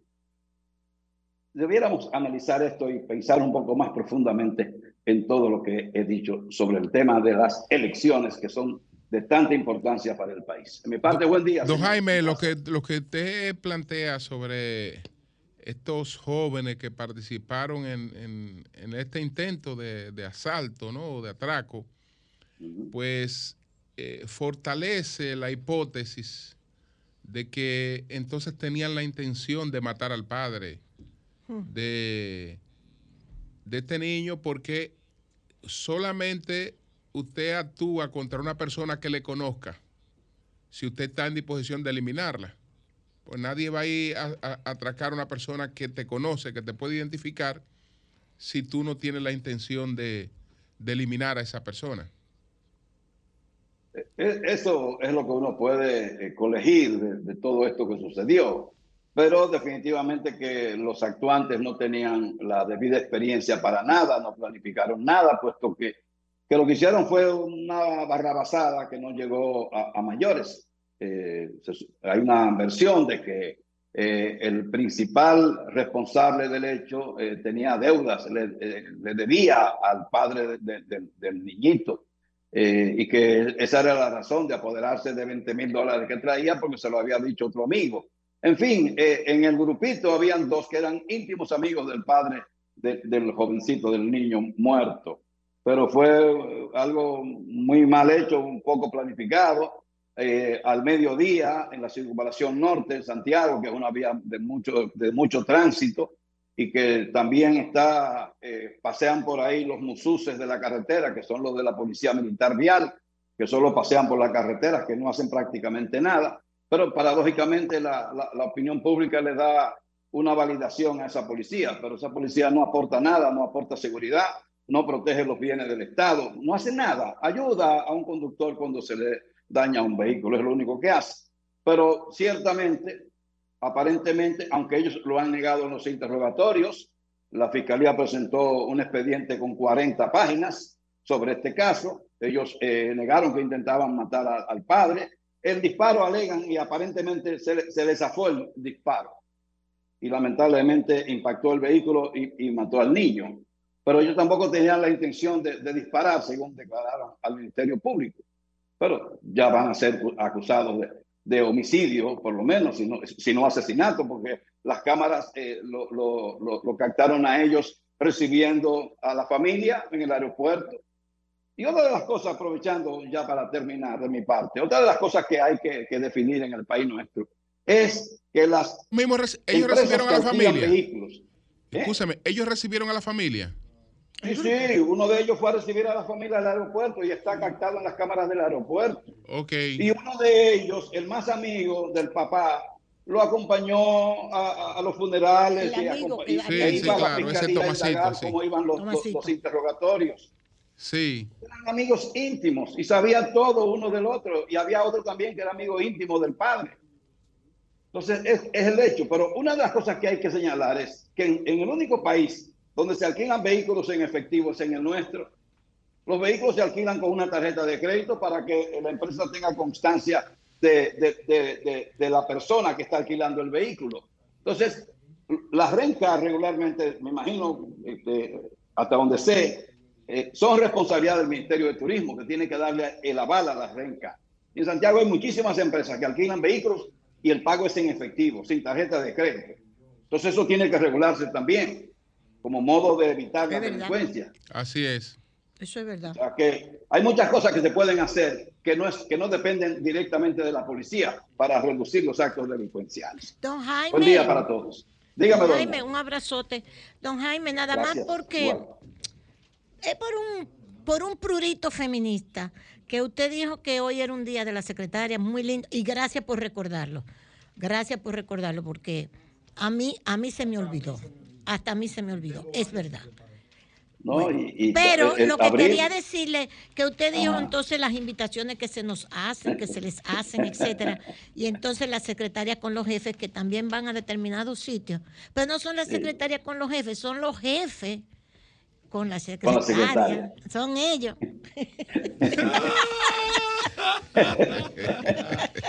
Bueno, bueno eh, la, verdad es que yo no sé quién va primero, pero, pero eso es la realidad. Está bien. Bueno, pues muchas gracias, buen, Jaime, muchas gracias. Gracias. Cambio y fuera. Bye, bye.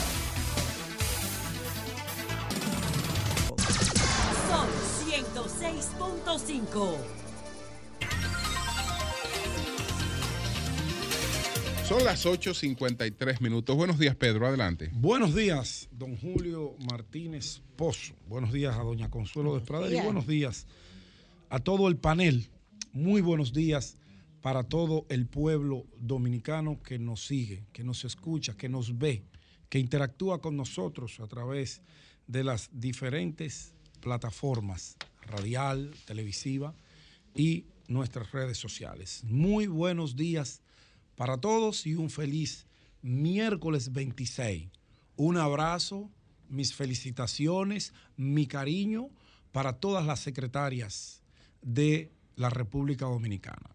Una función loable, una función que nos ayuda a los que en un momento determinado somos ejecutivos a desarrollar nuestras iniciativas. Sin el apoyo de una buena secretaria, no hay forma de que esas iniciativas que tienen los gerentes, los ejecutivos, se pueda materializar. Es un personal sumamente importante en el desarrollo de cualquier emprendimiento que se tenga, de cualquier empresa, de cualquier negocio, de lo que sea. Mis felicitaciones para todas las secretarias de manera muy especial, para Katiuska, mi secretaria, para Judy, mi secretaria, para Wally, que también funciona como secretaria. Un fuerte abrazo y para todas las que me han asistido en diferentes oportunidades. Miren, dos temas ocupan mi atención, pero debo eh, agradecer de manera muy especial a la buena amiga, la diputada Ivania Rivera. Ivania Rivera de la provincia de Puerto Plata por la Fuerza del Pueblo. Nos invitó ayer un, acto muy gentil de parte de Ivania Rivera para que acompañáramos a el empresario Paul, Paul Brugar Inver.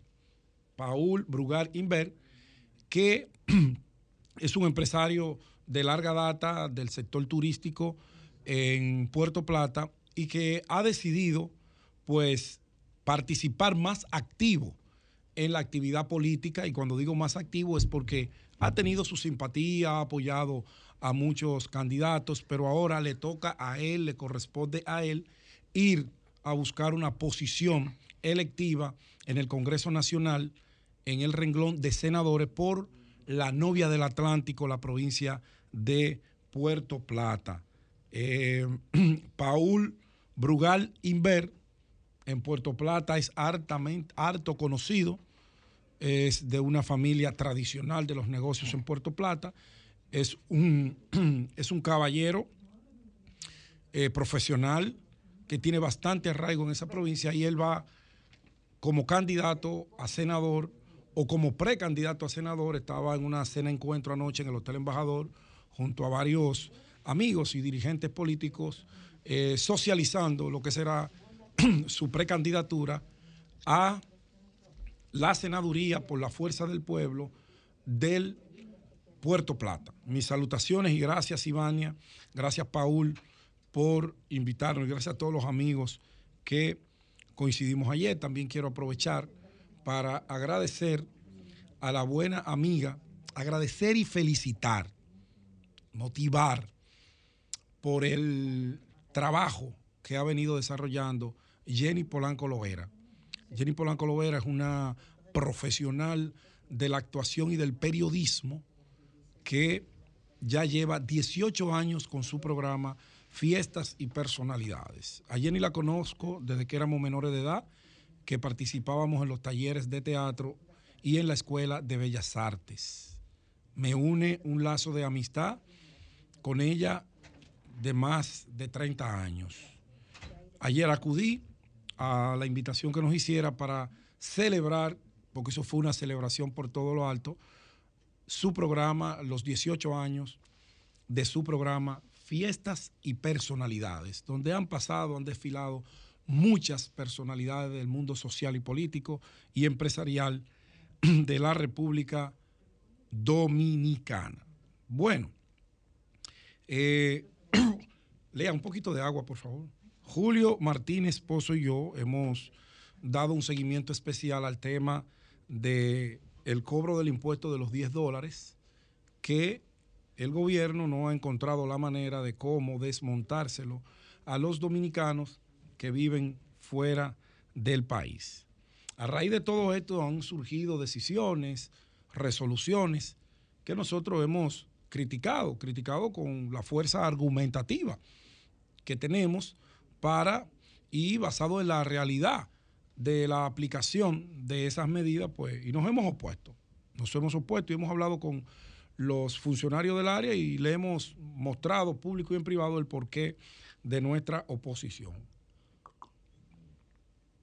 La última decisión fue una decisión de la Junta de Aviación Civil donde intimaba, le daba un mandato a las líneas aéreas a través de la IATA, que es el organismo que las agrupa, para que esto a su vez eh, cambiaran la plataforma y excluyeran a los dominicanos del cobro de la tasa de los 10 dólares. Un trabajo que no es nada fácil, una decisión que no es nada sencillo porque el sector privado maneja sus plataformas de venta de tickets aéreos, lo que tiene que ver con línea aérea, como ellos les resulte más cómodo siempre y cuando esté apegado a la ley. Bueno, al emitirse esta resolución, la- las líneas aéreas incoaron un recurso ante el Tribunal Superior Administrativo. Eh, es una, una medida cautelar que incoaron todas las líneas aéreas que tienen relaciones con la República Dominicana y que el tribunal evaluó y tomó la decisión, primero, de aceptar el recurso. Segundo, lo rechaza de pleno derecho, ha amparado en que la Junta de Aviación Civil, desde el punto de vista de los juzgadores en el Tribunal Superior Administrativo, tiene la facultad de emitir las resoluciones que entienda necesario para regular el sector. Y por eso le rechaza ese recurso que se incoó en contra de esa medida. ¿Qué ocurre ahora? Bueno, en esa decisión, como el tribunal no puede fallar extra petit, sino en base a lo que le pidieron, todo sigue igual. Todo sigue igual. Hay un tranque. La decisión no obliga a las líneas aéreas a cambiar el sistema, porque no fue eso lo que le solicitaron. Lo que le solicitaron fue una medida cautelar para que esa decisión no le sea obligatoria. Lo que quiere decir, desde mi punto de vista, que esto sigue en una especie de limbo. Ni le da ganancia a un lado, ni le da ganancia al otro. Simplemente lo deja en un estado de indecisión que el gobierno dominicano tiene que buscarle una salida a ese tema de el cobro de los 10 dólares a los dominicanos. Que se les cobre a los turistas, perfecto. Ahora, ¿cómo desmontarlo? Es la tarea que tienen nuestros buenos amigos en la Junta de Aviación Civil y todo ese sector y el gobierno central para desmontarlo. Pero quería eh, socializar con ustedes esa decisión que se tomó en el día de ayer. Finalmente, yo quiero hacer una reflexión. yo quiero hacer una reflexión de lo que es la gobernanza de un país.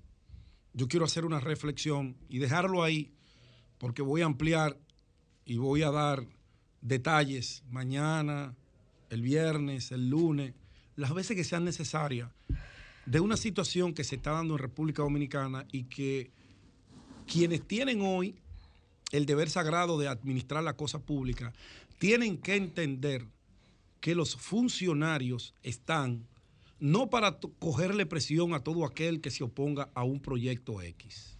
No. Ustedes están designados ahí para aplicar la ley en cada área, para hacer valer y cumplir la ley. No importa si Pedro se opone, no importa si Consuelo se opone, no importa si Julio Martínez Pozo se opone, es la democracia, el equilibrio. Yo me opongo, pero para yo oponerme tengo que tener una fuerza argumentativa que justifique mi oposición. Pero quien tiene el deber sagrado de decidir, no puede estar con nimiedades. No puede estar pensando en view, en like, si me critican, si no me critican. No. Están para gobernar en democracia. Oigan bien lo que les estoy diciendo. En democracia, y le voy a explicar el por qué.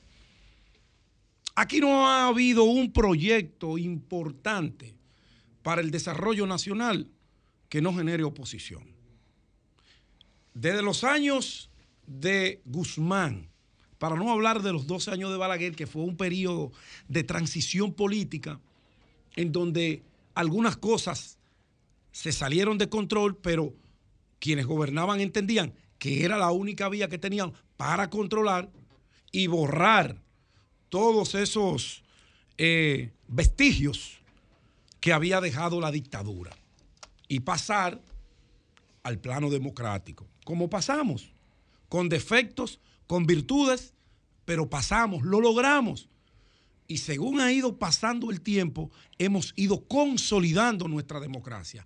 Hemos ido fortaleciendo nuestras instituciones con defectos y con virtudes.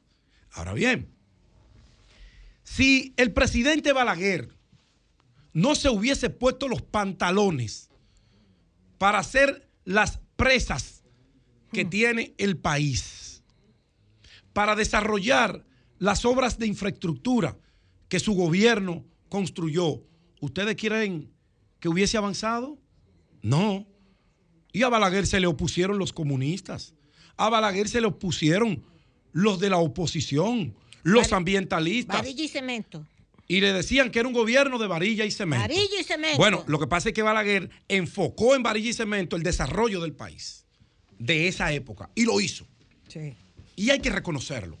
Pero Balaguer tuvo que ponerse los pantalones. Por suerte Balaguer dirigió sin redes sociales. Por suerte, Balaguer dirigió sin redes sociales, pero tenía un periodismo mucho más agresivo que el que tenemos ahora, porque era gente que tenía, que tenía un compromiso social más arraigado que el que tenemos hoy. Los periodistas de esa época estaban más comprometidos con los valores democráticos del país. Es verdad, Y yo no lo viví. Consuelo me puede desmentir. es verdad. Julio, por la historia, no quizá por, por el tema de edad, me puede desmentir que han vivido procesos más largos que yo en materia de lucha desde la prensa por los mejores intereses del país. Y habían ambientalistas, y habían comunitarios, pero no habían redes sociales. Pero Balaguer se puso los pantalones y lo desarrolló.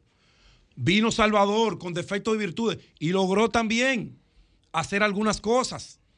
Le fue mal esa huelga de, de su gobierno que prácticamente lo saca del poder por las decisiones incorrectas que se tomaron en el manejo de la protesta. Bien, vuelve Balaguer. Y Balaguer continuó con una agenda que él llevó con un programa de gobierno. Y a Balaguer se le siguieron oponiendo. Un PRD agresivo, un líder como el profesor Juan Bosch, opuesto a muchas iniciativas, con razonamiento lógico. Un líder como el doctor José Francisco Peña Gómez. Y Balaguer desarrolló las cosas y hoy le damos gracias que lo hizo. Vino Leonel Fernández en el 96 y Leonel trajo un programa y le dio continuidad al desarrollo de la varilla y del cemento, a la movilidad del país, a la educación del país, a la tecnología en el país. Pero Leonel tuvo que ponerse los pantalones. Leonel tuvo que también salir y decir, bueno, esto no viola la ley. Aunque usted se oponga, mi gobierno lo va a hacer. Porque después usted me lo va a agradecer. País, país comunitario, país legislativo, país político, país social, país empresarial, me lo van a agradecer. A mí no me pusieron aquí para que me gane el aplauso colectivo. A mí me pusieron para gobernar un país. Y yo tengo la sagrada función de gobernar ese país en democracia. Y Leonel hizo metro. Leonel comunicó a este país. Punta Cana no fuera lo que hoy si no se empantalonan con todas esas vías de acceso. Danilo Medina hizo lo propio. Punta Catalina inició el desarrollo para la legalización jurídica de Bahía de las Águilas. Y por eso hoy el gobierno puede comenzar a dar los primeros Así pasos es. para el desarrollo de Pedernales. Se puso los pantalones Danilo Medina Y vino el 2020 con unas redes sociales, una sociedad civil empoderada. Y qué bueno, qué bueno que se han empoderado. Ah, pero eh, el problema es que el empoderamiento ha servido para muchas cosas. Ahora hay un sinnúmero de instituciones de la sociedad civil, de dirigentes comunitarios, de políticos, de periodistas, que nos oponemos a todo o a casi todo. Y no hay manera de hacerlo entender. Me opongo porque me opongo y esa vaina no va. ¡Bum! Y el gobierno le coge miedo. Y el gobierno se preocupa desde que hay dos, dos personas que le critican en las redes sociales. No, no, no van a aparecer dos señores del gobierno, de todas las instituciones. Comenzando por el presidente, que ha sido el que ha dado la primera señal de miedo y cobardía a que le ataquen en las redes sociales. Y me excusan el término. No. Aquí cada ministerio tiene una ley que lo ampara. Y tiene un reglamento que ampara esa ley, de aplicación de la ley. Entonces no puede ser que aquí todos los proyectos de desarrollo caigan en un limbo jurídico y en un limbo social y hasta político porque tenemos miedo a tomar las benditas decisiones que hay que tomar en un país. Oposición va a haber en todo. Aquí hay problemas de todo. Las comunidades tienen problemas ancestrales y muchos que joden a los gobiernos para que se la hagan. Ah, no, pero se levantan tres locos que no se han leído un paquito, que ni idea tienen de lo que hay que hacer y hacen una bulla y nosotros a veces hasta nos asociamos con ellos. Sí, carajo, nos asociamos de populistas y me incluyo y paralizan todo. ¿Y usted cree que un país lo vamos a desarrollar así? Ellos demandan las obras y cuando le llevan la obra se oponen. ¿Y usted sabe para qué se oponen la mayoría? Para buscar cuarto. Pero ¿cómo es, Pedro? Yo después daré detalles. Vas a dar detalles porque... Usted sabe que yo comienzo y Sí, termino. Sí, sí, es cierto. Aquí se oponen ambientalistas para buscar cuarto, abogados para buscar cuarto. Aquí se oponen comunitarios para buscar cuarto. Y el desarrollo del país y de la provincia sigue estancado. Pero lo peor de todo esto es que hay un gobierno que le tiene miedo a todas esas cosas. Ministerio de Medio Ambiente. Coño, yo nunca en mi vida había visto un ministerio tan cobarde como ese Ministerio de Medio Ambiente. Aquí se está gobernando con redes sociales y con populismo. No han parado en las leyes que tienen ahí de aplicación para el desarrollo del país. Aquí no vamos a oponer a todo. Aquí no vamos a desarrollar nada. Aquí no vamos a estancar. Aquí vamos a retroceder. Si el gobierno no se pone los pantalones, socializa su proyecto, pero al final usted toma la decisión amparado en la ley que usted tiene entre manos y en la constitución de la República Dominicana. Cambio fuera.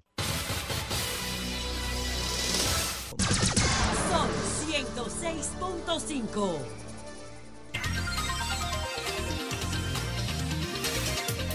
Bien, señores, tenemos en la línea telefónica al diputado Eugenio Cedeño del PRM en la provincia de La Romana, que es uno de los diputados más experimentados que tiene el PRM. Eh, buenos días, Eugenio, adelante. Buenos días, Martín Esposo, buenos días a todo el equipo y al pueblo dominicano que nos escucha. Un placer estar con ustedes. Eh, Diputado, eh, para consultarle su experiencia con relación a la situación del diputado Gutiérrez, que tiene ausencias en la Cámara de, de Diputados. Entonces, eh, se ha anunciado que ya se va a iniciar un proceso eh, disciplinario.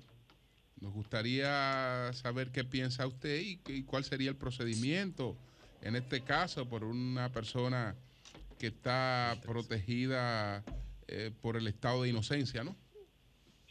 Bueno, yo creo que es completamente innecesario y peregrino eh, eh, hacer acopio de las supuestas faltas, de las faltas disciplinarias que haya podido cometer este diputado eh, en un momento como este y ante la magnitud del, del caso de él. Eso es como irse por la rama. Y esto es como decir al país, a mí me importa poco eh, la acusación fundamental que tiene él, que es la causa eficiente de su situación, que es el caso eh, de, de, de- de narcotráfico. Y la comisión de un de, crímenes transnacionales, como se está hablando. Eso, eso como hice por la rama, hice por los lados. Y se le envía un flaco mensaje al país. Cuando yo digo, bueno, yo tengo un, abogado, un diputado que está acusado de narcotráfico en Estados Unidos, está, siendo juzgado, y yo aquí lo voy a sancionar por falta, y por, porque, por ausencia, porque ha dejado de venir a la Cámara. No sé si Sí. D- Se, se está moviendo. Sí. Adelante. No, yo, yo no, estoy- no me estoy moviendo. Ok, entonces, ¿qué, cuál, cuál debería ser la causa para el juicio disciplinario, diputado? Usted, usted también es un este hombre, caso- es un hombre que maneja este, muy caso, bien. ¿Eh? en este caso yo no hablaría de juicio disciplinario. ¿De qué usted hablaría? Porque que si vamos a someter al diputado eh, a un juicio disciplinario por ausencia, eh, entonces habría que examinar la asistencia de la mayoría, de una gran cantidad de diputados que estando aquí no van. Ok, pero entonces, ¿cuál sería la situación del señor Gutiérrez toda vez que hasta donde yo tengo entendido, no sé si usted que tiene más informaciones en ese sentido, el Estado Dominicano ni la Cámara de Diputados disponen de una información sobre la acusación eh, de la que él está siendo objeto, porque el hecho de que esas acusaciones sean públicas, se hayan manejado en medios, no quiere decir que la Cámara de Diputados tenga un informe sobre esas Ahí, acusaciones. ahí es que yo voy. Yo soy Cámara de Diputados. Yo velo por la transparencia y el buen comportamiento de los diputados. Yo velo por la buena imagen de la Cámara de Diputados, ¿verdad? Eh, ante el mundo, ante el país y ante el mundo. Entonces, yo tengo un diputado que está siendo acusado en Estados Unidos. ¿Cómo es que yo puedo decir que yo no sé? Porque a mí no me haya notificado el gobierno norteamericano de esa situación. Ah, pues yo me entero yo mismo entonces. Yo busco la manera de apercibirme yo y de enterarme yo de lo que está ocurriendo con un miembro de la Cámara. Claro. ¿Entiendes? Entonces, en este caso particular, si yo quiero, si quiero sancionar al diputado, al diputado en este caso, mire, ni siquiera a juicio político hay que someterlo.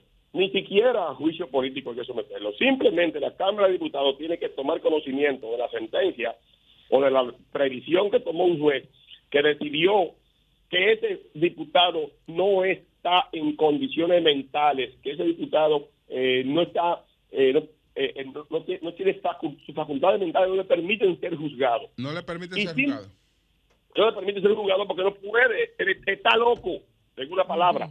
Lo han declarado loco, ¿verdad? Hablando en un lenguaje llano. ¿Qué hago yo como Cámara de Diputados? A través de los canales correspondientes eh, de la Cancillería, yo solicito la acusación de él, solicito la sentencia que el juez dictó allá, traigo esa sentencia, la homologo aquí en República Dominicana, en el juzgado de primera instancia del, del Distrito Nacional, que es la jurisdicción que corresponde, el juez me pide el T4 y ejecuto la esa decisión en República Dominicana. ¿Cómo la ejecuto? Digo, este hombre ha sido declarado incapaz y esta sentencia, esta decisión ha sido aco- ha sido homologada en República Dominicana, PRM, envíame el soli- una terna para yo sustituir provisionalmente, así como su, la suspensión de su juicio provisional en base, en base a su condición mental, ¿verdad? En base a esa misma decisión, lo suspendo en República Dominicana como diputado sin juicio político. Simplemente se conoce en la Cámara, en la Cámara, es de la Cámara todo conocimiento, lo tramita al Senado de la República y se eh, lo, lo tramita y se le da su y se sustituye con un diputado sustituto. ¿Y cómo, ¿Y cómo se justificaría eso, eh, diputado, si esa persona que un tribunal en Estados Unidos dice que no está apto para someterse a un proceso, ha estado ejerciendo sus derechos en tribunales dominicanos, incluso teniendo ganancia de causa? Es decir, ¿cómo? Bueno, co- Hay un cómo- cuestionamiento. Sí. Hay un cuestionamiento a ese poder que tienen los abogados y eso se está evaluando.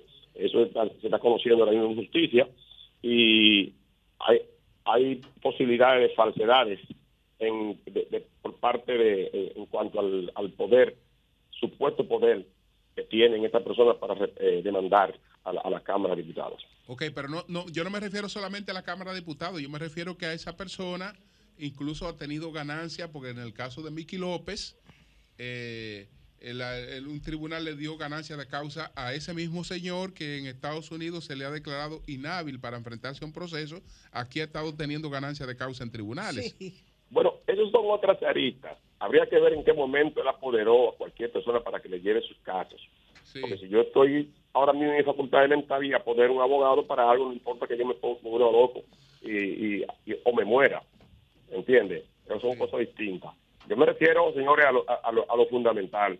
Eh, la Cámara de Diputados es mi, tesis, mi tesis, que no tiene que ser la más correcta, pero yo entiendo perfectamente que la Cámara de Diputados tiene que buscar pedir a Estados Unidos la decisión judicial que lo inhabilita para conocer un juicio, que lo declara incapaz, que lo declara in- que es, una, es una interdicción, y en base a esa sentencia que suspende su juicio por incapacidad mental de él, en esa, por esa misma decisión, que es un hecho ya consumado, entonces la Cámara de Diputados le suspende, le levanta. Se diría, y- y se, lo se diría, se diría que él está en incapacidad mental para ser diputado.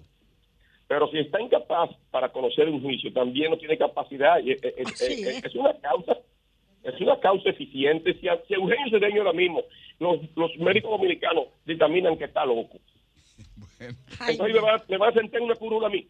Ajá, ajá. Bueno. No pueden sentarme en una curul. No. Tiene que declarar, esa incapacidad me, me inhabilita para representar al pueblo dominicano y al pueblo de la romana. Y es una causa eficiente para que me sustituyan Bueno, entonces, como diputado. en y eso no tiene que ir a juicio político. En resumen, usted entiende que es peregrino hacerlo en función de las faltas de él, de, la, de las Sí. ausencias, que es un hecho concreto, sino que usted entiende que la Yo creo que se envía un mensaje negativo a la sociedad Sí. cuando yo tengo un diputado acusado de narcotráfico y yo quiero prevalecerme de que dejó de venir a la Cámara de Diputados. Pues yo sé que no viene a la Cámara de Diputados porque está preso. Sí. Él no viene a la Cámara de Diputados porque está preso. Pero porque lo que a- habría que determinar, diputado, y escúcheme, ¿quién era que firmaba por él, que sabía que estaba haciendo mal? Porque Bueno, esa, parte también es muy, muy, muy, muy desagradable. que firmamos por él qué cosa. No, no, no, que se dice que, que, había alguien que firmaba que por él. Que había algunas presencias de él en las sesiones. eh, de- yo no, Ajá, él estaba presente, dije que Sí. firmaba. No, mire, déjeme explicarle, mire, eso puede ser un error del, del momento. Ah. Eh, porque, mire, en el caso particular mío, mis huellas digitales no se, no se registran en la unidad de, de votación. Y a mí me ponen presente, cuando yo llego, voy allá y digo, póngame presente, ellos me ponen presente para, para todas las votaciones a mí. Y yo voto, cada vez que hay una votación, ellos me ponen presente sin yo tener que, que pulsar el, el- la unidad de, de- de asistencia. ¿Entiendes? Eso puede ser un error en, una, en un momento determinado que haya ocurrido, que por poner presente a Juan Pérez lo pongan presente a él. Pero eh, eso, eh, eso, eso no, no, no es un... Diputado, todas las preguntas que le he hecho son mías. Ahora le voy a hacer una por encargo, porque es que me la escribieron aquí, no es mía.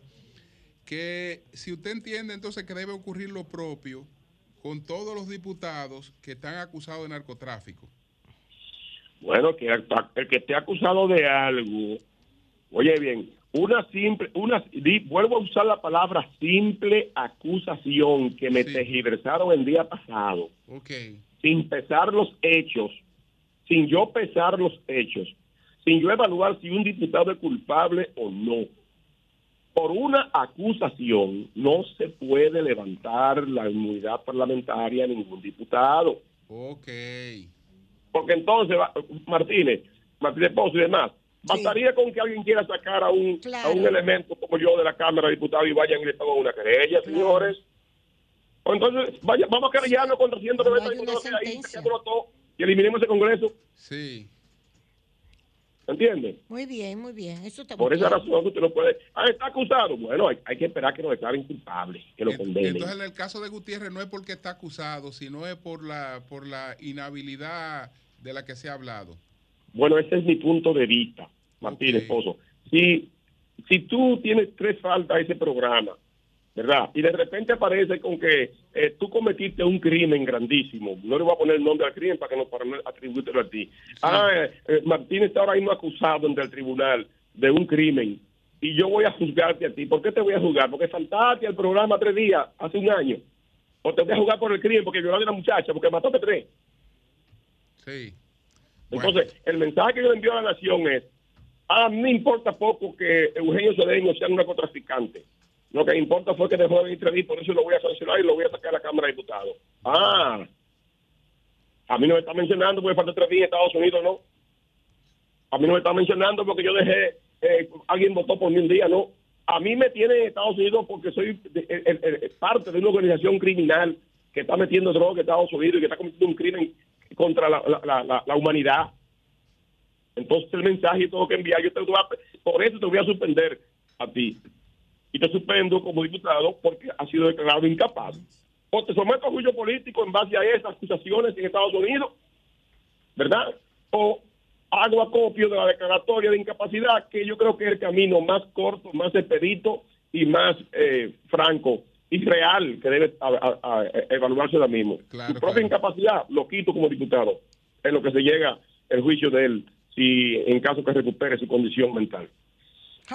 Bueno, pues muchas gracias, muchas gracias al diputado Eugenio Cedeño. Gracias, diputado, muchas gracias.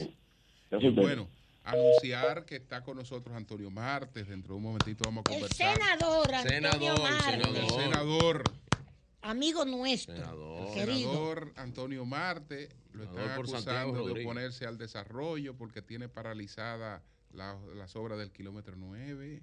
¿Quién? ¿Cómo? Antonio, que Antonio Marte No, tiene no, paralizadas no. ¿Qué? esas obras. Pero Antonio, un, un Eh, hombre de Antonio concertación. Sí, sí, sí. Que tiene paralizado el desarrollo. Dicen.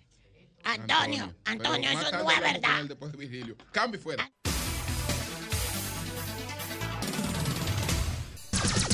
Sol 106.5. Son las 9.39 minutos. Vamos con Virgilio anunciando que aquí está Antonio Marte, senador de la provincia de Santiago Rodríguez, presidente del partido Primero la Gente y jefe de Conatra. Hablando que uno se entiende, don Julio, gracias a todos los que Sí. nos escuchan a través de este Sol de la Mañana de Sol 106.5. RCC Media, la Catedral de la Opinión en la República Dominicana. Y el efecto de anunciar la candidatura de la repostulación del presidente Joe Biden es desastroso.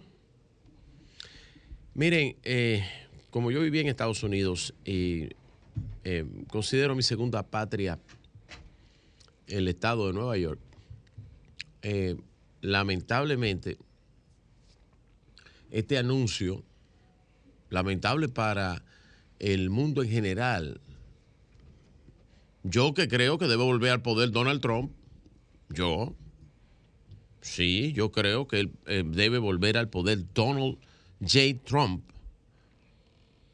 Yo que creo eso. Digo, bueno, pues no estaría tan mal si no tuviera todos estos efectos desastrosos que va a tener el, el Partido Demócrata haberse abocado a dejar presentar a Joe Biden. Que ustedes saben que Joe Biden tiene 81 años. Miren, tiene récord Guinness. Atención. Joe Biden tiene récord Guinness como el presidente que se eh, reeligió, que ganó unas elecciones más longevo en los Estados Unidos. Eso no está mal, porque yo creo que las canas se respetan. Ahora todos hemos visto las acciones del presidente Biden, ¿no? O sea, es un abuso de su partido, y yo me refiero al conglomerado del Partido eh, Demócrata, pues presentar a, Biden cuando todo el mundo ve las deficiencias ya eh, cognitivas, ¿no? De- del presidente Joe Biden. Miren, para mí esto es el efecto de la decadencia del imperio. Y eso es peligroso. Ojalá y nosotros, esta generación, no vivamos una decadencia de un imperio. Cuando los imperios entran en decadencia, ese, esa hegemonía que ejerce un imperio, esa fuerza eh, económica, ese motor económico que ejerce un imperio, cuando hay una decadencia y caemos en una decadencia de un imperio, nosotros que dependemos en este, en este lado del hemisferio de ese imperio, las consecuencias serían catastróficas. Ojalá y no veamos eso. Miren, creo que va a ser la única vez, ya que Biden se presentó, y que Trump está ahí y sus números en encuestas suben, creo que sería la única vez que el presidente saliente de los Estados Unidos, en el caso de Donald Trump, que cuando le entregó a Biden, le estarían devolviendo el mandato el mismo presidente que le entregó. Eso no se había visto. Eso no se ha visto nunca Es en los Estados un, Unidos. una un candidato que, porque iría como candidato, Sí, claro. que iría eh, eh, Trump. Sería el Nunca se ha visto que un presidente. candidato que ha perdido Exacto. se vuelva se vuelva a repostular. repostular y que sea el que le entregó, el que a él le entregó el poder, El que le devuelva el poder a él. Increíble. Eso sería un precedente Sí. eh, nuevo en los Estados Unidos. Eso no ha pasado nunca. Así que hay dos cosas que van a pasar a los récord Guinness. Ese puede ser una y la otra es que Biden ya pasó al récord Guinness como el presidente más viejo, Sí, más longevo. eso es lo que eh, más el tener el poder en señala. Estados Unidos, que no es nada malo, ¿eh? Pero le- el- la propaganda. Porque ¿tú después viste? entonces los viejos me critican a mí, me empiezan a decir dos o tres cosas. Igual que a mí. Sí, Pero no, ese ah, no es el punto. Yo no soy presidenta ni de, ni de mi casa, ni de, ni de la Junta de Vecinos. Mira, eh, Virgilio, viste que la- los republicanos le contestaron con un video de inteligencia artificial. Sí. Eso es bastante. algo también eh, muy novedoso. Eso es un escándalo en el mundo ¿Qué pasaría entero. si Biden se repostularía? If, el, el- el Exacto. Eh, El, el, el, El asu- presidente más débil, Más que ha de tenido historia. Estados Unidos. ¿Qué pasaría Eso- si se reelige? Iba, iba con eso, con el Sí. video. Un mensaje muy poderoso. Pónselo, yo muy poderoso pónselo. para los norteamericanos. Si lo tienen ahí el video. Sí, yo lo traje, yo lo traje. Si lo tienen ahí. se- es un mensaje poderosísimo eso que lanza el Partido Republicano porque le llama débil y eso a los. Estados Unidos no les gusta. Los presidentes débiles. Recuérdense la historia, y usted se, se recuerda bien, maestra, yo era muy joven, el, el presidente Carter de- y lo caracterizaban de un presidente bastante, bastante débil al presidente eh, Jim Carter. Ay, Eh, sí. Porque Ay, sí. era un presidente de connotaciones eh, muy suaves, Sí, muy, muy sí, light. señor. Muy diplomático. Muy diplomático. Sí, y señor. eso le costó eh, eh, la presidencia Sí, señor. al presidente Jim eh, Carter. Miren, Es cierto. eh, dicho esto, y ojalá, yo espero que los, republic- eh, los demócratas saquen otra, ca- otra carta de la manga. no, ya. Pero Mira, se estila, pero es la primera vez que ni siquiera el. Partido Demócrata, Bernie Sanders acaba de decir que Pero va a votar Bernie por Sanders él. tiene 83 es más viejo. años, sí, es más viejo pero, que Biden. Pero los demócratas hubiesen querido tener otro candidato, que no lo tienen hasta ahora.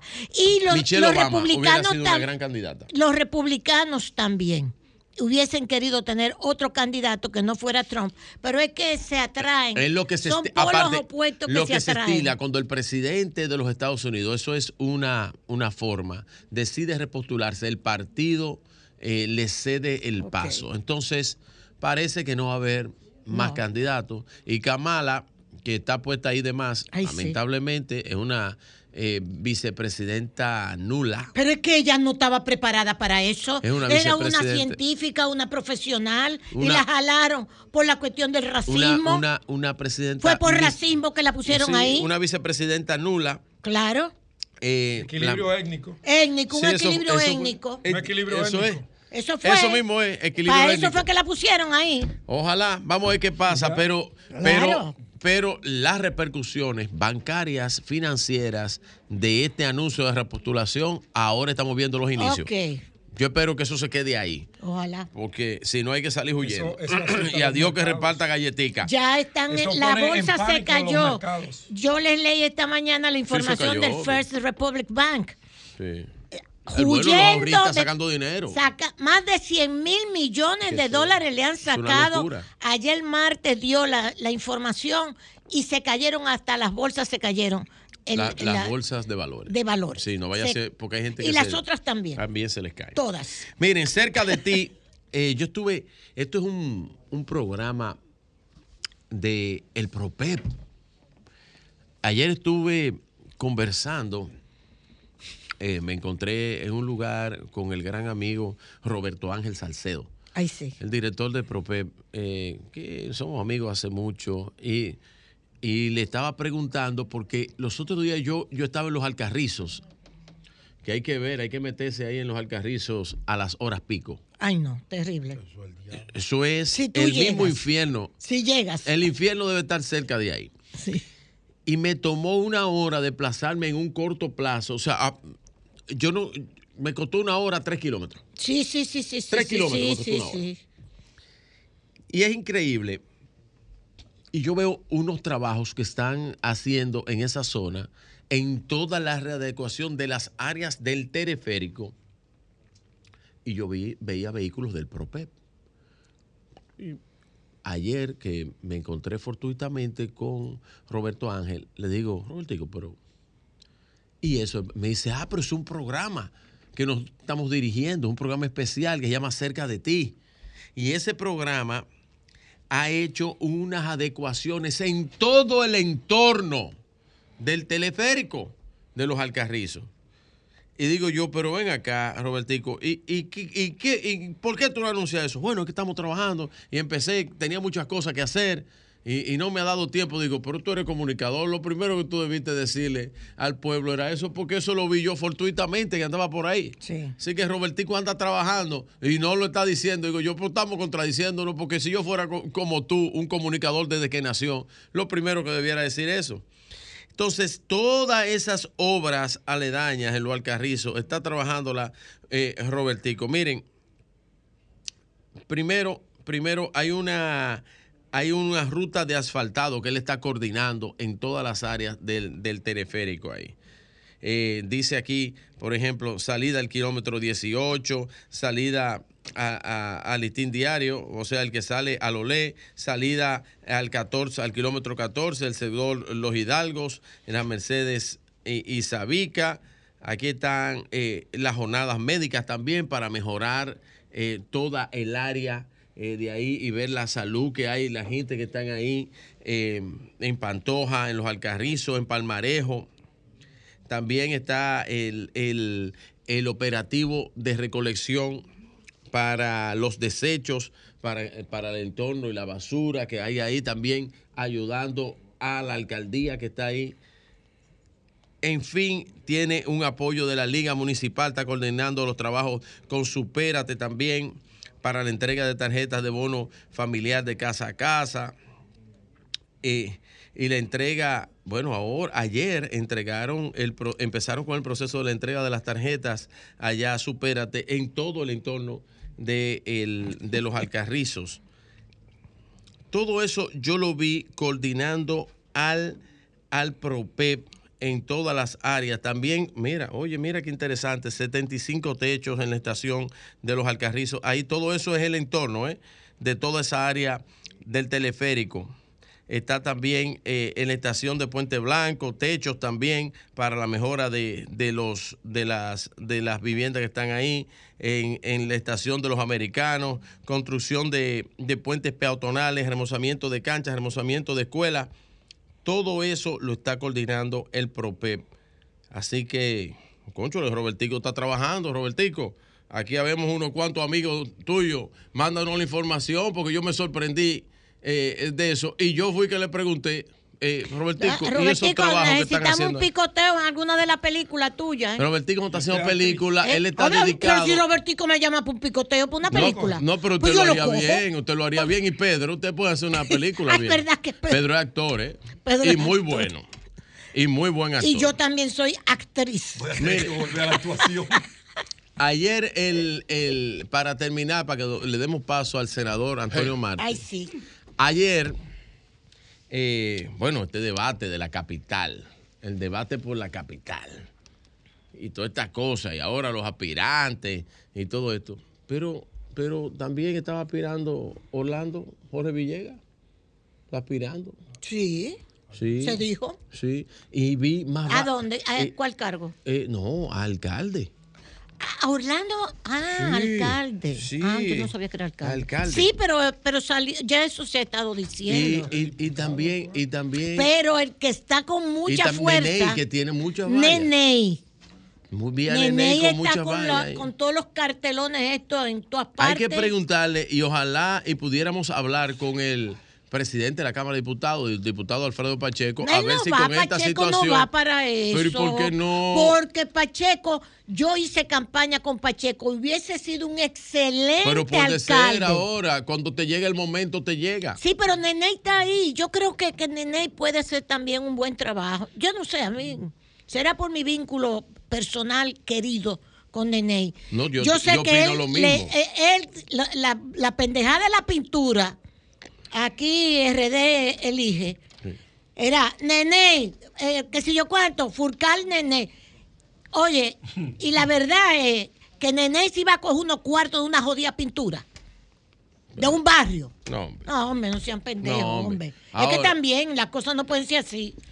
No, no, A- no. no. ahora- Yo creo ahora- que Nene puede ser ahora muy buen alcalde. Se armó la batalla por la capital. Hay que Hay buenos candidatos, Vamos a ¿eh? preguntarle a Alfredo Pacheco si le Mira, el interesa porque PRD cambió el entorno, Sí. Julio. Hay que el preguntarle. PRD tiene a, ¿A a, quién? a Camilo.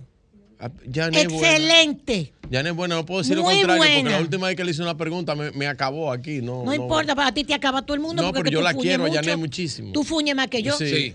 Entonces, Yanet Camilo, excelente candidata. Sí, sí. ¿Y quién mata? Nene, excelente Muy bien. candidato. Domingo Rafael Contreras. Paz. Domingo Contreras, excelente Rafael, candidato. Rafael. Rafael Paz, excelente candidato. Rafael, que, le- que, que imagínate, ¿no? la senaduría ya, Rafael ya no puede, porque ahí está Omar, Omarcito. ya Omarcito. Tú hablaste ahorita de tiempo. Eh, eh, sí, no, sí. pero los partidos tienen muy buenos candidatos aquí en el distrito. es lo que Empezó quiero la decir. campaña por la capital. Vamos a ver qué pasa con la Porque campaña 10 meses, con. Santo Domingo Este. Bien. Vamos a ver cuáles son los contrincantes. Suena la contentosa de espectáculo, don Julio. Cambio y fuera. Antonio.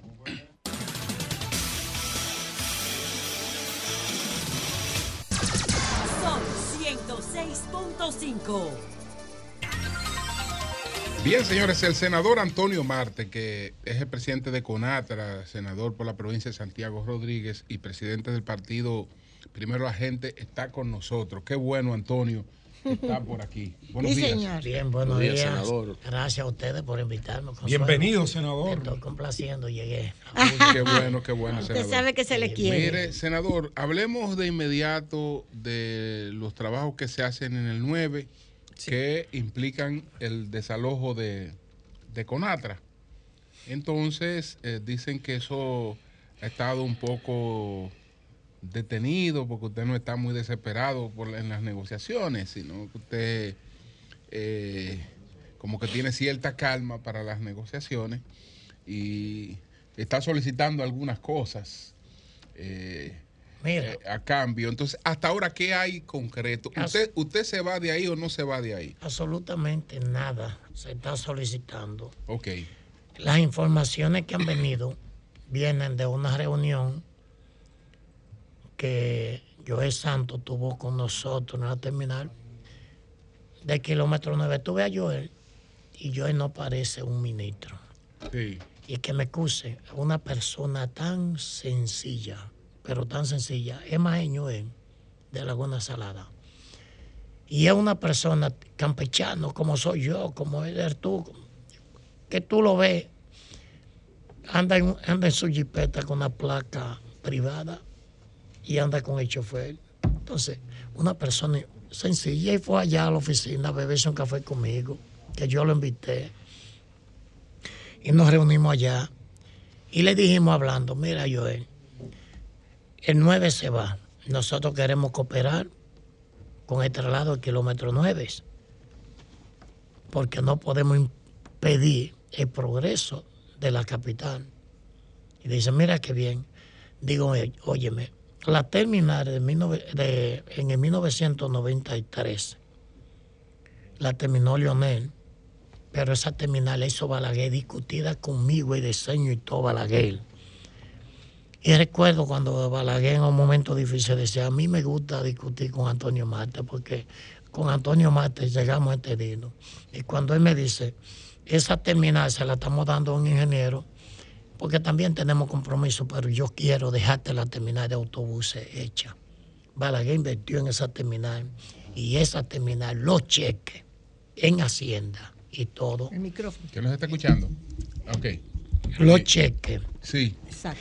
en Hacienda, el presupuesto, la terminal, dice construcción de la terminal de kilómetro 9 de Conatra. en Hacienda, ahí están todos.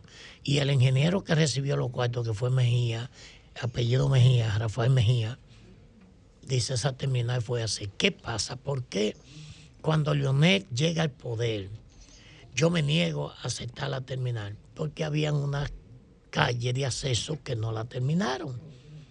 Leonel quiso entregarnos la parada, entrarnos a palo. Tú te recuerdas aquella vez de Candeliero que se dio en el kilómetro 9 y cuando estaba el general, eh, eh, ministro de Pero la usted se refiere a la terminal donde está la onza. Sí, donde está la onza. Es- es- esa terminal se hizo originalmente para, para. Conatra. Claro, para ah, caramba. Conatra, claro que sí. Tú buscas los cheques en Hacienda y todo Conatra. Ok, ok. Yo no- pa- correcto, para mover el 9. Entonces García Tejada en ese momento, que era ministro de la Fuerza Armada, y nosotros tuvimos incluso una discusión bastante fuerte y él militarizó, dio palo, dio en palo en el 9, hubieron gente herida. Y realmente nosotros no nos quisimos mover de ahí. Entonces viene Candelier eh, y me dice a mí, tú te vas para aquel lado. Entonces yo le digo a Candelier, no, ahí no hay garantía para nosotros llegar a, a, A operar. a operar. Entonces me dice, ¿y qué vamos a hacer? Digo, no, tú eres quien sabe. Me dice, te digo algo. ¿Qué? Ponte la guagua en la cabeza. Yo hoy me fui para el 9, le dije, te espero allá porque nos la ponemos tú y yo. Y él no pudo. Entonces, ¿qué pasó con eso? Que no aceptamos la terminal por un disparate que faltaba.